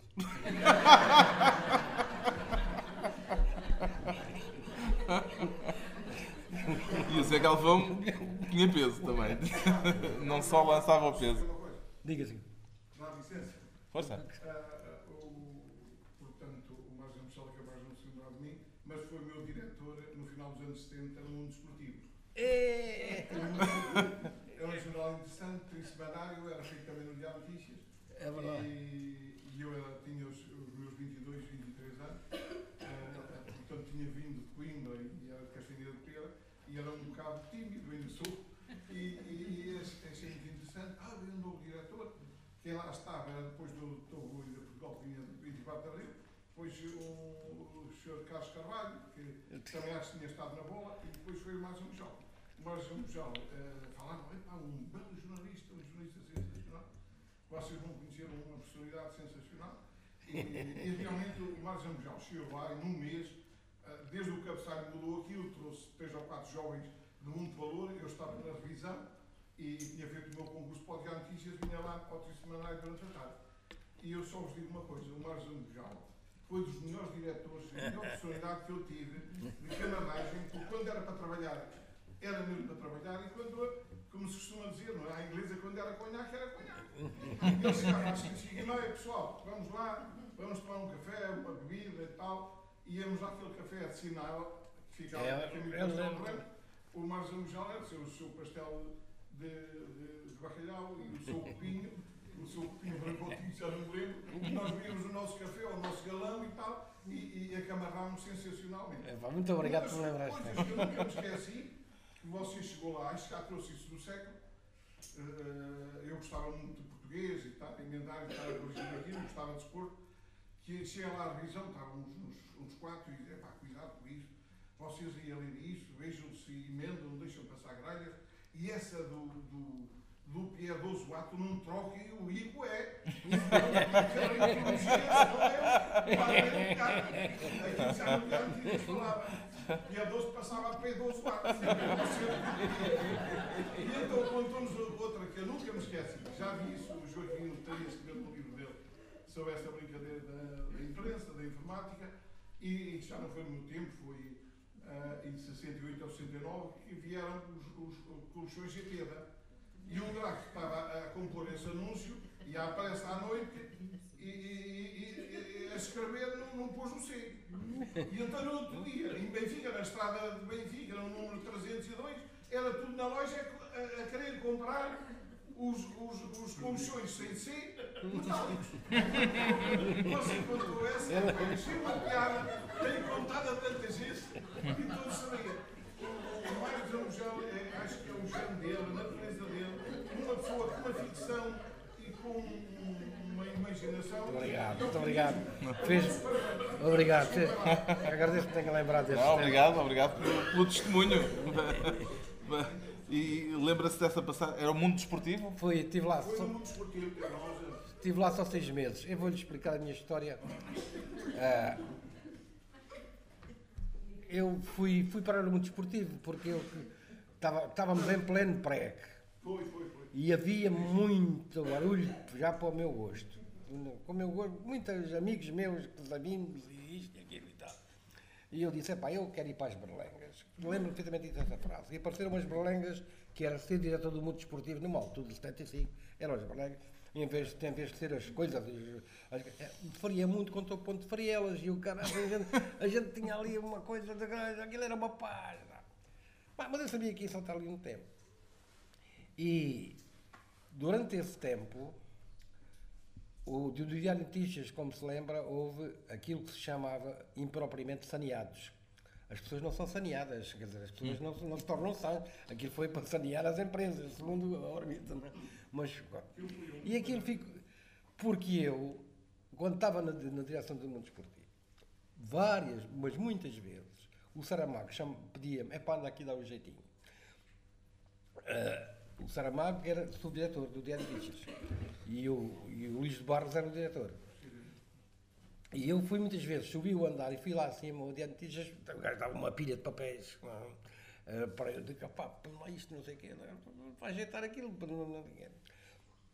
Ah, e eu o- o- estive aí.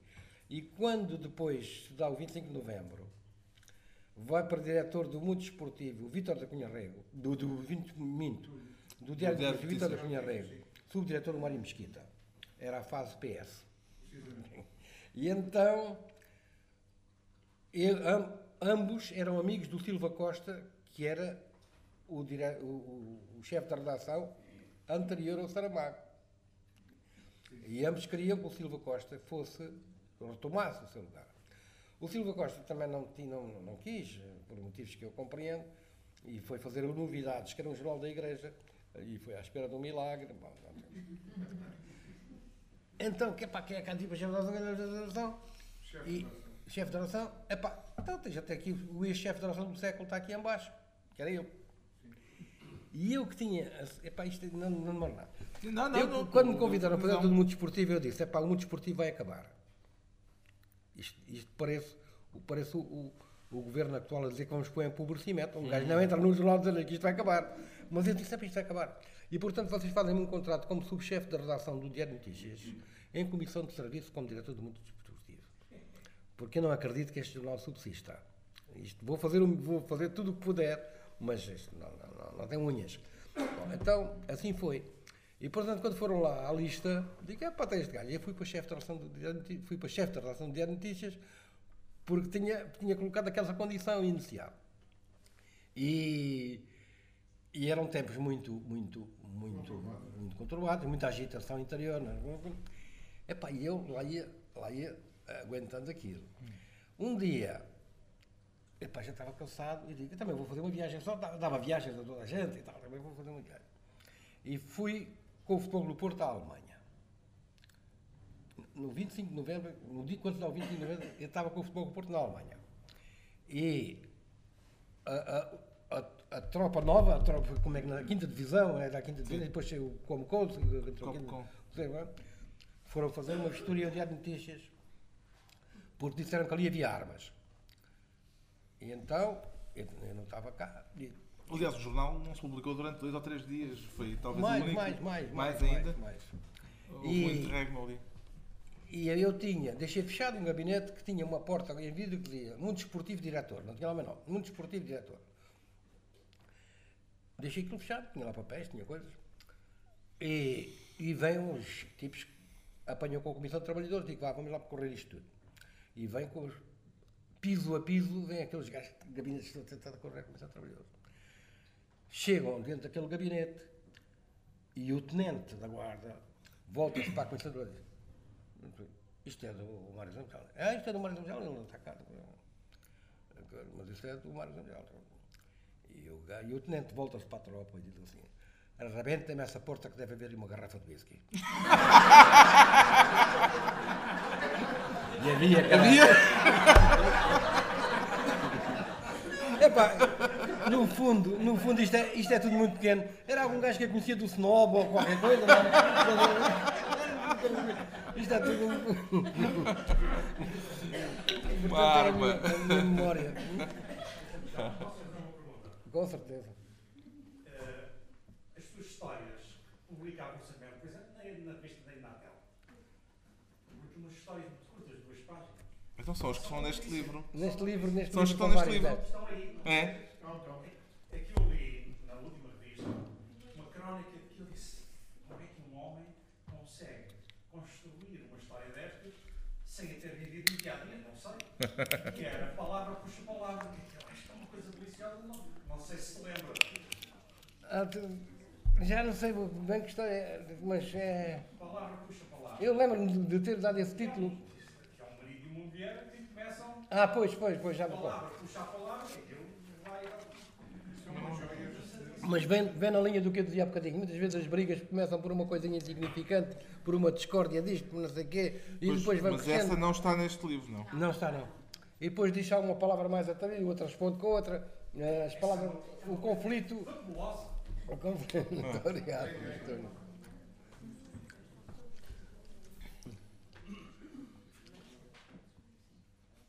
Vamos fazer aquele, aquele silêncio embaraçoso para ver se alguém diz alguma coisa.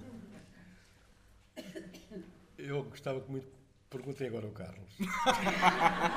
Tem mais para dizer do que eu. Não, não tenho nada. Isto é uma. Não isto tenho é, nada, não isto tenho é nada. uma figura. Isto, é- isto são histórias, sobretudo, de muitas delas, eh, histórias conjugais. Ou à volta, quer dizer, eh, que, eh, em que o aspecto das relações homens, mulheres, está, está muito presente. Foi deliberado ou Não. aconteceu? Não, porque não foi uma escolha propriamente. Hum. Ou seja, foi uma escolha da minha própria vivência. Conheço. Sim. Eu só me interesso por pessoas. Pá. Eu não sou economista, não sou capaz de escrever sobre economia, nem coisa, não sou capaz de escrever sobre nada. Mas as pessoas. As Capaz de pessoas, escrever sobre nada. as pessoas, as pessoas são o mais inesgotável dos temas. São as pessoas. Não há nada mais complexo e ao mesmo tempo fantástico que uma pessoa. Uma pessoa. E quando se juntam dois universos diferentes, que são duas pessoas. É? Há toda a possibilidade de, de conflitos, ou de coisas, ou de coisas de amor, ou coisas de desamor, ou de contradições, não é? Isso, não sei o quê. E, e, e, as pessoas são um tema inesgotável. As relações entre os homens e as mulheres mudaram muito nestes últimos 50 anos. Eh, como é que vê essa mudança no É- seu período? Bem, é claro, que, é claro que nós, é preciso também ver que nós, em Portugal, tínhamos uma relação há 40 anos entre os homens e as mulheres que já não era a relação que o mundo tinha, ou pelo menos o mundo civilizado, o resto da Europa. Já não era a relação que o resto da Europa tinha. Tínhamos aqui uma relação particularmente antiquada, eh, de, de- de domínio, de- de- do velho Marialva, do gajo que- do, do quer para o Cimando, da- senhora que não podia sair à rua sozinha, do, do- ou que epá, não era uma coisa eh, cartina, não é? Eu vejo com muito, muito aprazimento. Eu já lia coisas sobre enfim, a evolução ah, das mulheres e as coisas, quando conquistaram o voto na América, não sei quê e tal. Eh, e neste momento div- divirto-me, posso dizer, utilizar a palavra divirto-me, eh, ver que há, que há em certos casos. Eu escrevi um livro chamado eh, Uma Noite Não São Dias, que se passa em 2044 Exatamente. que, passado em 2044. Em E- que há uma mulher presidente. há uma mulher presidente, o governo são todos ministros, são todas ministras, não é? já não há ministros, o que há é secretários das ministras. Não é? Bom, é uma, é uma paródia baseada nos indícios, é baseada nos indícios que a vida nos dá atualmente, da evolução da mulher, porque as mulheres, elas também são muito marotas, e dizem, nós queremos a igualdade, claro, querem a igualdade, elas querem a superioridade. Elas que- querem se vingar de séculos de humilhação. e agora? Eh, há muitas mulheres em lugar de comandos, eh, não tantas, se calhar, como, como, como devia ter, mas há muitas mulheres em lugares de comando. E têm aquela, aquela vitalidade de um poder novo. a ver? O, o homem tá- é um poder hereditário. Já, eh, já dirige as coisas normalmente, porque sempre, se- sempre, sempre se dirigiu, sempre dirigiu. E a mulher tem qualquer coisa de, de uma aventura. Quando vai para o presente de uma câmara, ajuda o presidente disto, parece que, parece que tem mais fibra, parece que tem mais inteligência, parece que, não- porque parece que chegou a uma descoberta que, que- que a mãe dela não tinha tido, não sei o quê, não sei o quê. ah, e eu acho que gosto muito das mulheres.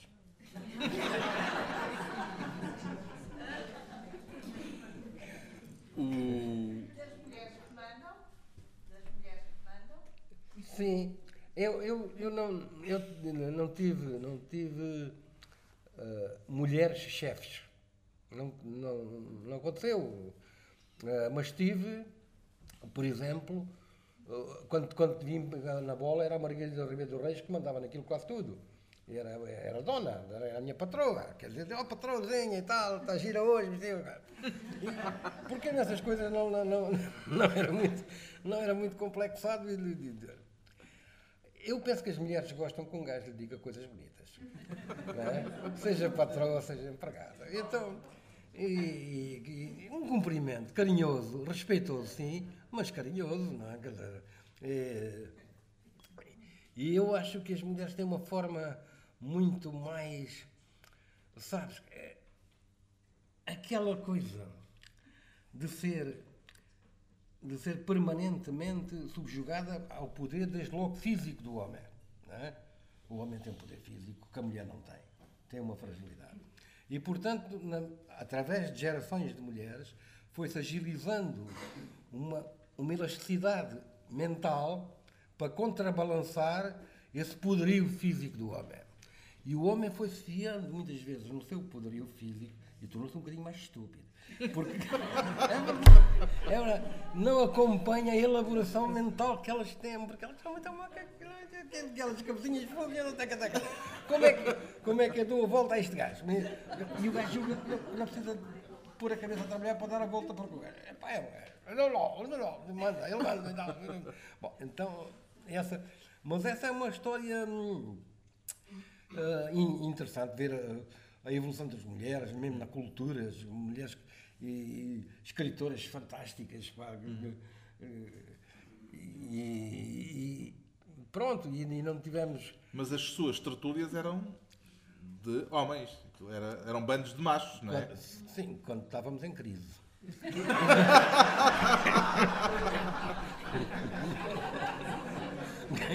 Dessas, dessas noitadas, de, essas noitadas de- do- dos, dos anos 60 e tal, não é? Opa, se, deves se conhecer Sim, muita gente que é o snob. sim, claro. E o snob era muita mulher e, mu- e muita. E havia muitas desta gente mais, já mais, já mais nos anos 60, 70, 70, 70 e tal, era uma- havia muitas já jornalistas e Sim. escritoras e pintoras e não sei o quê. E, e preparavam-se ali uns namoros. Sim, se calhar houve uma grande evolução dos anos 50 para os anos 60, aquilo deve ter mudado muito também, sim, não é? sim, sim, sim, sim, sim. Nos anos 60 começa a haver já mais presença feminina. Muito mais presença feminina. 60. Mas as relações eram maioritariamente, assim, Oh, esmagadoramente esmagadoramente. masculinas. Eram tão esmagadoramente femini- Masculinas. como agora são esmagadoramente femininas. Pois, Agora são quase mulheres. pois é, pois é. é. É pá, agora, agora são. Hein? Se- Talvez porque, talvez porque elas têm outra ambição e outra tenacidade E são espertas e conseguiram ter oportunidades. tal- talvez acredito que sim, e têm, são enérgicas e têm, têm energia e têm esse poder de combate e de conquista e de ir para a frente e são às vezes são chatas que Deus- repara, aqueles, aqueles interrogatórios que fazem à espera, nas esperas aos ministros, aos juízes, aos coisas, e tal, à espera, às portas das coisas, onde aparece. São quase tudo bandos de meninas. Estão bandos de meninas. Não sei se é mulheres já crescidas, são bandos de meninas. E depois um, e são homens que saem normalmente de lá, não é? E até ficam lisonjeados. "É para tanta miúda atrás de mim.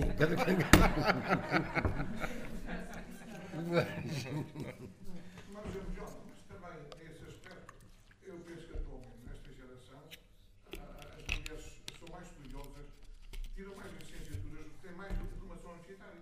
Pois Nós tem. vemos nos vários cursos, os rapazes estão a ver. São melhores alunas?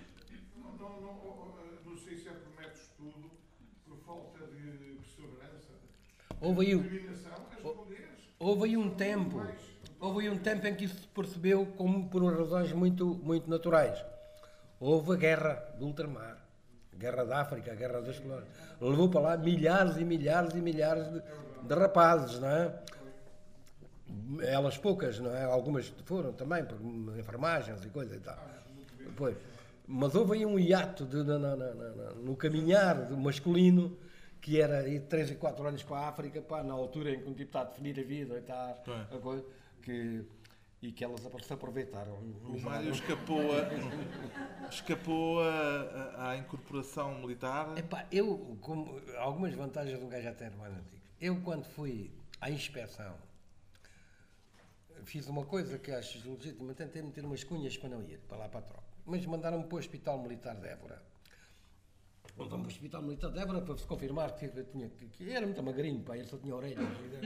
E, e- e então fui para o Hospital Militar de Évora. E aquilo era uma coisa tremenda. Eu um dia disse, ó oh, senhor sargento, é pá, apanhei logo uma descompostura. Não é senhor, é meu sargento. Epá, desculpa. Mas eu ainda há bocadinho falei com o senhor capitão. Meu capitão! Epá, epá, e eu, epá, eu apanhava descompostura de todo lado que ele não dizia senhor, pô. E meu, e meu. E um dia dei por mim, pá. Estava lá, a malta que estava ali, queria, queria saber da coisa. Nessa altura ainda se escreviam muitas cartas. Escreviam-se muitas cartas. E a malta vinha aqui, à espera do carteiro e tal. E eu vou e tal. E, oh meu carteiro!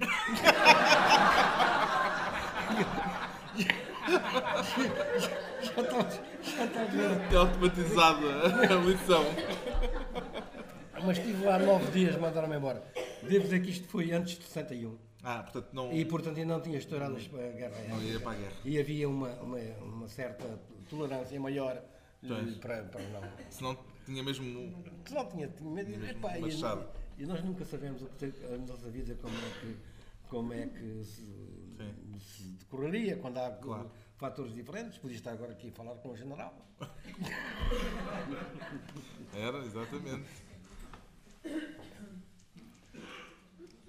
Carlos Bernardo, se fosse pôr a questão Claro. É, há, há um aspecto que eu vejo que o Marcos Angel conhece muito, há décadas e viveu as dificuldades dos anos 50 e falou agora da guerra dos anos 60, em estudo dos anos 70.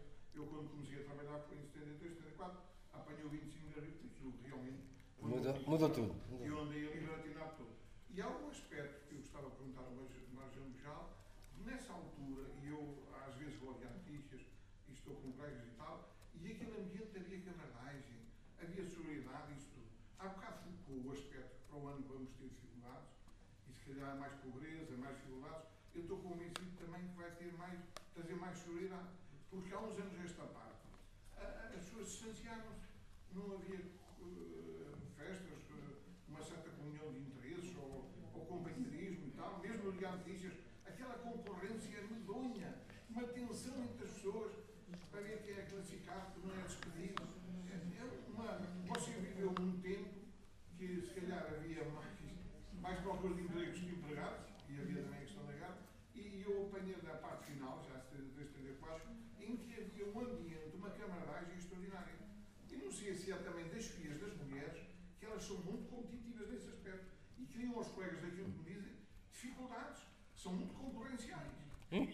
Eh, eu gostava que você falasse sobre isso, qual é a sua opinião?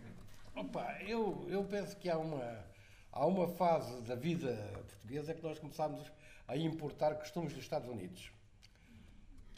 E começámos mesmo a fazer a americana. Na organização empresarial, as coisas, coisas, muitas pormenores das coisas. E há uma certa frieza. Nós perdemos a nossa, fomos perdendo alguma coisa da nossa latinidade. A nossa latinidade é uma coisa fora. É claro que sai cara. A gente gosta de sol, coisas, umas farras, umas coisas e tal. E não somos, não somos um povo vocacionado eh, para o sacrifício, para o, para o trabalho como fim último da vida. N- nós tivemos duas ou três coisas na nossa história que, epá, eu juro que não estou nada contra a Nossa Senhora de Fátima, mas agora, este país, se fosse, se tivesse vamos a um país de, de- de raiz protestante e nós vemos como o trabalho é incentivado ali, os hábitos de trabalho, as coisas de trabalho. Epá, os católicos nunca foi assim, nunca foi assim nu- numa, com, na orientação católica. Foi epá, uma coisa mais é pá, mais acreditando numa outra vida, numa outra coisa, numa outra. eh, e mais calma, e mais. E depois somos um país de sol. Nisso o Mário é muito católico. Eu sou bastante católico. Não, sou, não sou, epá, não sou, mas eu não sou. ah, gostava de ser, porque dava, dava, dá uma tranquilidade bestial. Um gajo saber, diga, ah, vais bater a bota, mas vais te divertir à brava lá em cima. Bom, então, eu. eu mas eu uma vez ia numa, numa, numa estrada, e pai, três da manhã, ia para, para baixo, ia cansado, saí do jornal, ia, ia, ia, e devo ter adormecido, suponho mesmo que adormecido durante uma fração de segundo. E de repente faço assim, epá, e o cara eu já ia fora, já ia disparar para fora da estrada numa rabina brutal. E eu, e eu rezei. Eu rezei. Estás a compreender? Eu pedi, pá, dá mais tinha que não aguentar.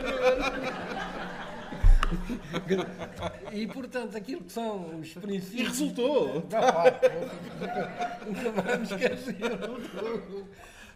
Tudo aquilo que é- a minha mãe era muito, muito, muito católica, o meu pai não, mas a minha mãe sim.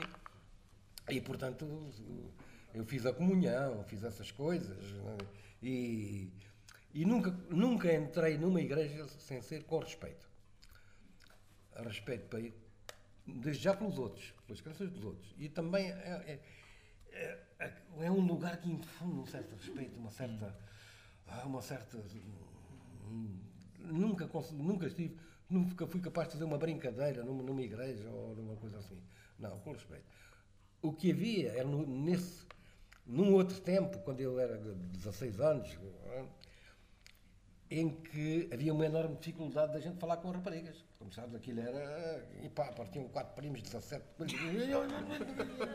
Ninguém não se podia aproximar das miúdas, pá, era uma coisa. As escolas não tinham. Não eram rapazes, eram raparigas. E então, a malta da minha, da minha, do meu grupo, dos meus grupos, a malta da minha idade, íamos para a porta da missa ver sair as meninas. E já era uma aproximação a Cristo. Mas. íamos a porta da missa. E, e depois, e depois há uma coisa também agora eh, que é, que é fundamental, nem por, por me lembrar desse tempo, em que era tão, tão, tão estupidamente marcada o distanciamento do, dos rapazes e das raparigas e tal. Epá, aquilo era uma dificuldade mesmo, era uma dificuldade. Mas havia um dia, um fabuloso dia, em que havia quatro gajos que constituíam um conjunto musical. E havia o baile. E um gajo ia ao baile e já podia abraçar, não sei quem, enrolar todo, não sei quê. As pessoas que nem conhecia. ver? E nessa altura já não fazia mal. Tá, havia música, pronto, outra coisa. E, eh, e eu aí fiquei com. ah, gostei muito sempre de conjuntos musicais, porque eram. eram um, gajo, um gajo podia abraçar uma rapariga, pá, isso era inconcebível fora daquele, daquele cenário, pá, era inconcebível. Tipo, só tocar, qual tocar? Um escândalo. Bom, mas eu não tenho saudades dessa época, nesse aspecto. Pois. Porque a- ao lado desses aspectos mais divertidos havia também Pois, que os havia. aspectos sem, sem graça Sem nenhuma. graça não é? nenhuma, claro que havia. Ah. Com certeza. Um. Como um. Feminista. Eu sou mais. Eu gosto mais. de- eu, eu sou capaz de entender, ne- nesse sentido, que suponho que eu estou a dizer, de uma, de uma pessoa que acompanha com muito bom. Com muito, que acompanhou historicamente a luta da libertação das mulheres, né, né? portanto, tudo aquilo que as feministas eh, têm, que é, acima de tudo, eh, a ideia, a ideia de, de- de acabar com estas desigualdades tremendas, o, o, bicho homem e a escrava mulher, eu sempre acompanhei essa, essa, essa história com do lado da mulher. Portanto, tal como as feministas que lutaram por isso, eu não, não andei aí. Eu tinha uma amiga que conheço bem, a Maria Teresa Horta, que faz umas coisas fantásticas e tal. Mas eu sou, nesse aspecto, tenho muita simpatia pela, pela luta, luta de quem fez das mulheres que ousaram pôr em causa a supremacia do homem como uma coisa fatal. Não, tenho muito, muita, muita, muita simpatia. Não, não posso dizer feminista, mas penso, penso muito do que pensam as feministas.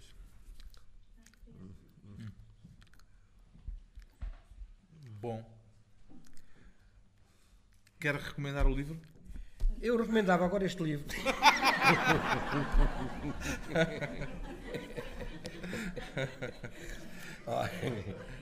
Portanto, longe é um bom lugar. É um. Uma vez é- perguntei à Agostina Bessa Luís qual era o livro de que ela, o livro dela de que ela mais gostava. E ela respondeu: Não sei bem, eu só os escrevi e ainda não os li.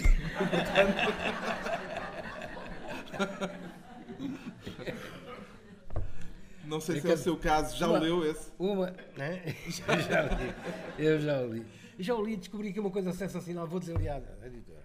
Há aqui um conto chamado Olhos nos Olhos, em que eu dou um nome à rapariga, que é a filha da senhora que é protagonista dos Olhos nos Olhos, e chamo-lhe Diana. E, no- e- e- e depois a fechar, a última palavra, chamo-lhe Tânia. E, epá, está tá ali um revisor que não deixaria passar. E, eu, mas então, mas- e ainda por cima, quem, me- quem me alertou para isto foi o, Onésimo dos Estados Unidos. Diga. São os nomes que escolhe para as suas personagens, são extraordinários. Ao Josué, ao Bartolino. Onde é que vai buscar? Estes nomes. Bom, o Josué é um nome raro, mas muito existente. Pois. O, o, o Bartolino pode ser uma, uma corruptela de Bertolini, e Bartolini ou Marcolino. Há nomes, não há nomes parecidos. Eu, sobretudo na- na- na- nas senhoras, eu às vezes. elas- Raquelina Vilas. Pois, Raquelina Vilas é é um belo nome. Mas há, mas há nomes, há nomes extraordinários. Sabe que há nomes na, na lista dos nomes oficiais portugueses masculinos e femininos, há nomes absolutamente extraordinários, não é?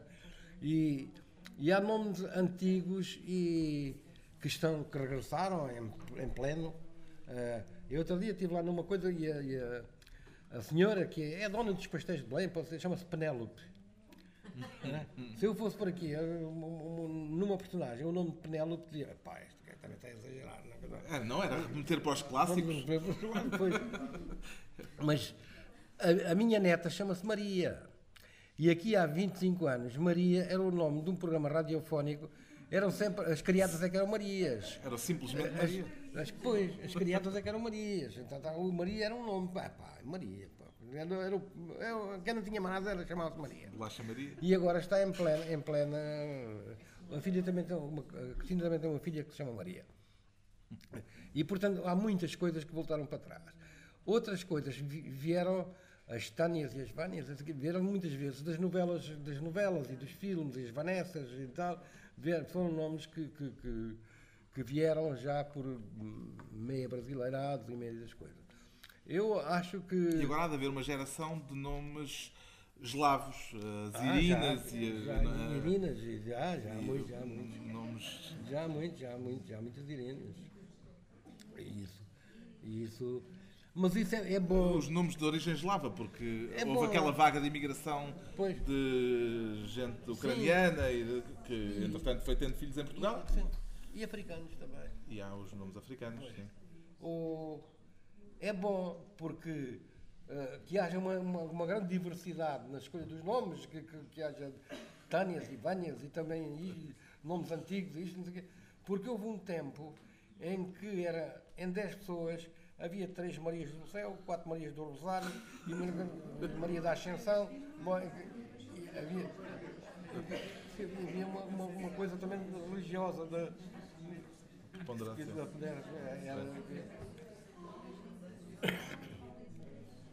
Bom, eu acho que começa a generalizar-se a, a conversa e eh, uma vez que o Mário Zambujal Ah, eu- ia recomendar o Eu- livro, eu- terminávamos com a recomendação. Eu, não, não recomendo. Eu vou, vou, vou dizer uma coisa eh, com toda a sinceridade. Ah, nós, neste momento, em Portugal, está aqui um. Sabe mais do que eu, está mais. Temos uma variedade de. um- uma quantidade de jovens escritores. Quando digo jovens escritores, digo na casa dos 35, 40 anos, que é, é muito para dar o- o Zé Saramago tinha 83 e, portanto, quem tem 40 anos agora tem muitos anos para escrever livros. é?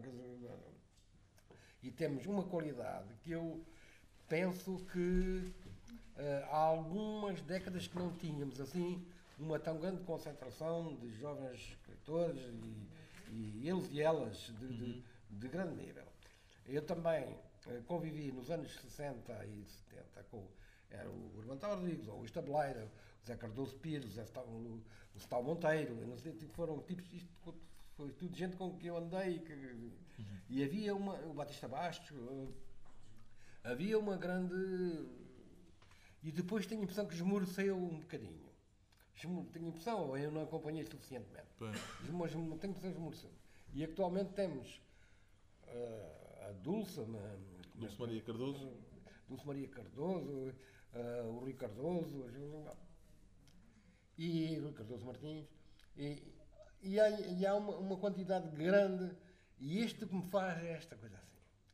Toda a gente diz, ah, os jovens não leem. Epá, não, se não leem, se não leem, como é que escrevem? Bom, não é? estes, estes, que eu estou a dizer, foram tipos que leram muito, que se, que apaixonaram pelos livros e que gostaram de livros e, que- e que, e que fizeram. E tenho a impressão que, nesse aspecto, ah, não estou temeroso, não estou temeroso como pela, que acabe a, a leitura em Portugal. E nem sequer estou muito temeroso de que as tecnologias, da internet, não sei o quê, acabem com os livros de papel. Porque não se compara, não se compara a ler um livrinho, porque um livro, um livro é, um livro é como, como uma pessoa.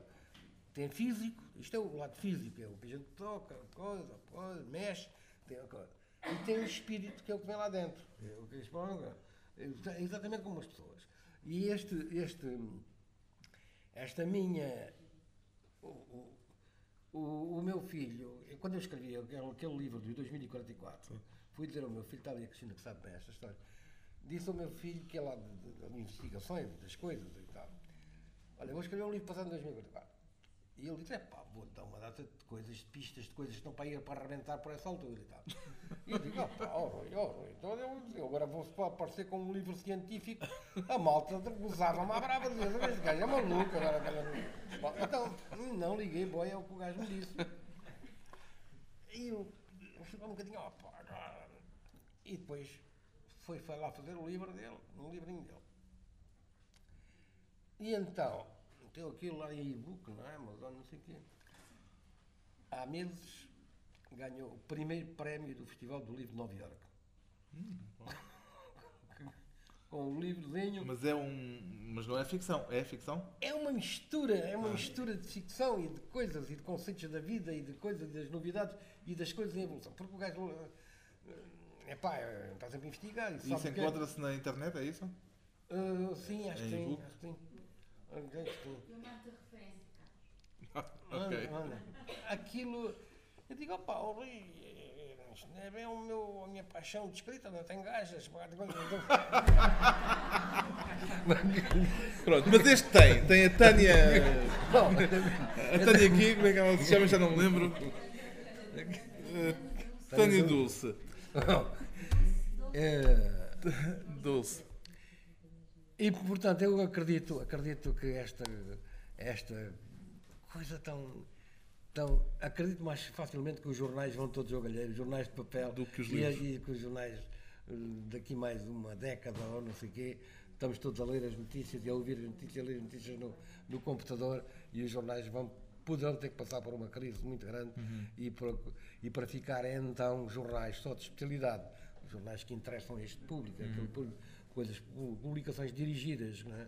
como há, como há a revista da arquitetura, a revista Ler, há a revista não sei quê, vai-se mais para uma coisa dessas do que para esta coisa da informação geral, eh, com os desastres todos do dia, que a gente não sei. que eu também tenho a impressão que, que- que há uma parte da- da- da- do jornalismo está a passar por uma crise, que é a crise que é a crise de, de- da introdução da parte comercial a dominar a parte, digamos, da, da velha missão de informar. É? Bom, mas isso, eu sou presidente do Clube de Jornalistas, fui até eleito e não vou já falar mal dos jornalistas. Reeleito, não é? Reeleito. Reeleito. Portanto, um presidente. Temos um presidente reeleito. E- e- e- e discuto com, com eles lá, os jornalistas, digo, "Epá, isto não se fala, isto é uma vergonha. Tirar às vezes um pormenor, um pitorescozinho, mas secundaríssimo, de uma notícia, para lhe dar o título, em detrimento da prosa séria que lá estava, de, de alguém. Estás a ver? É que se tu disseres, no meio de uma entrevista, estás a fazer uma entrevista brilhante, por exemplo, dizes coisas sobre a literatura, sobre a coisa, e às, e às duas, três dizes, não, esse gajo, esse gajo era um sacana. E se for isso. o Arrisca-se título- a pode ser o título. Exato. não é? Arrisca-se a. É um Fulano tal era um sacano. Bom, porque pá, é horrível mar. E é contra essa forma de jornalismo que eu, Hum. francamente, luto um bocadinho. Longe é um bom lugar. O resto são histórias. Estas são histórias. Uma história mais 19. Uma, uma história grandinha, Epá, mais eu- 19 curtas. Eu di- digo isto com toda a sinceridade. A minha grande ambição, eh, enquanto autor, é que cada leitor diga é pá, gostei de ler isto. Né? Mais do que a quantidade de livros, não sei o quê, assim, se eu pudesse selecionar, dizer assim, é pá, por amor de Deus, comprem só aqueles que vão gostar mesmo. Mas eu não sei se vão gostar antes de lerem? Eh, porque, porque há aqui uma coisa também de amor próprio, não é? Quer dizer, eu já tenho, no fundo, já escrevo há alguns anos, embora não seja um autor muito. Muito fui convidado, Prolífico. dos raríssimos tipos, fui convidado pelo António Mega Ferreira, larga a televisão, larga tudo, ficas eh, eh, exclusivamente escritor. Só escrever. E ele, ele, ele diz, isto é um convite que nunca se fez a ninguém. Digo, é pá, digo, é pá, eu sou um gajo com muita sorte, pá. Eu sou um tipo com uma sorte especial, parece-me isto, pá, fantástico. Isto foi depois dos bons malandros, Uhum. do fim da rua e não sei o quê. E disse, oh António, isso é fantástico, mas olha, amanhã almoçamos outra vez. E ele disse, não, não, ainda agora contei isto numa gravação de televisão, que eu não sei. Não me digas que estás com dúvidas, pá. Diga, não, é, é pá, é, não sei. E depois fomos almoçar outra vez e disse, não quero. Porque? Porque eu tinha passado deste gozo que me dá, do usufruto da liberdade de escrever quando quero, para outra coisa que era a obrigação de escrever todos, todos os anos um livro. E essa coisa da obrigação Ia-lhe é das, cortar. coisas, é, é das coisas piores que podem existir.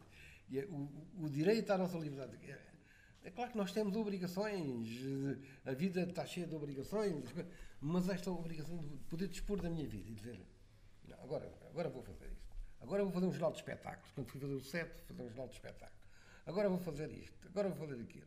E isso poder dispor de mim, é, eu tenho necessidade disso, é uma coisa que está, está dentro de mim, a necessidade de mover e a necessidade de me sentir livre. pá. E, portanto, eu já nessa altura já, já teria escrito 40, 35 ou 40 livros, deviam ter, metade deviam ser um estapor, porque só ia trabalhar.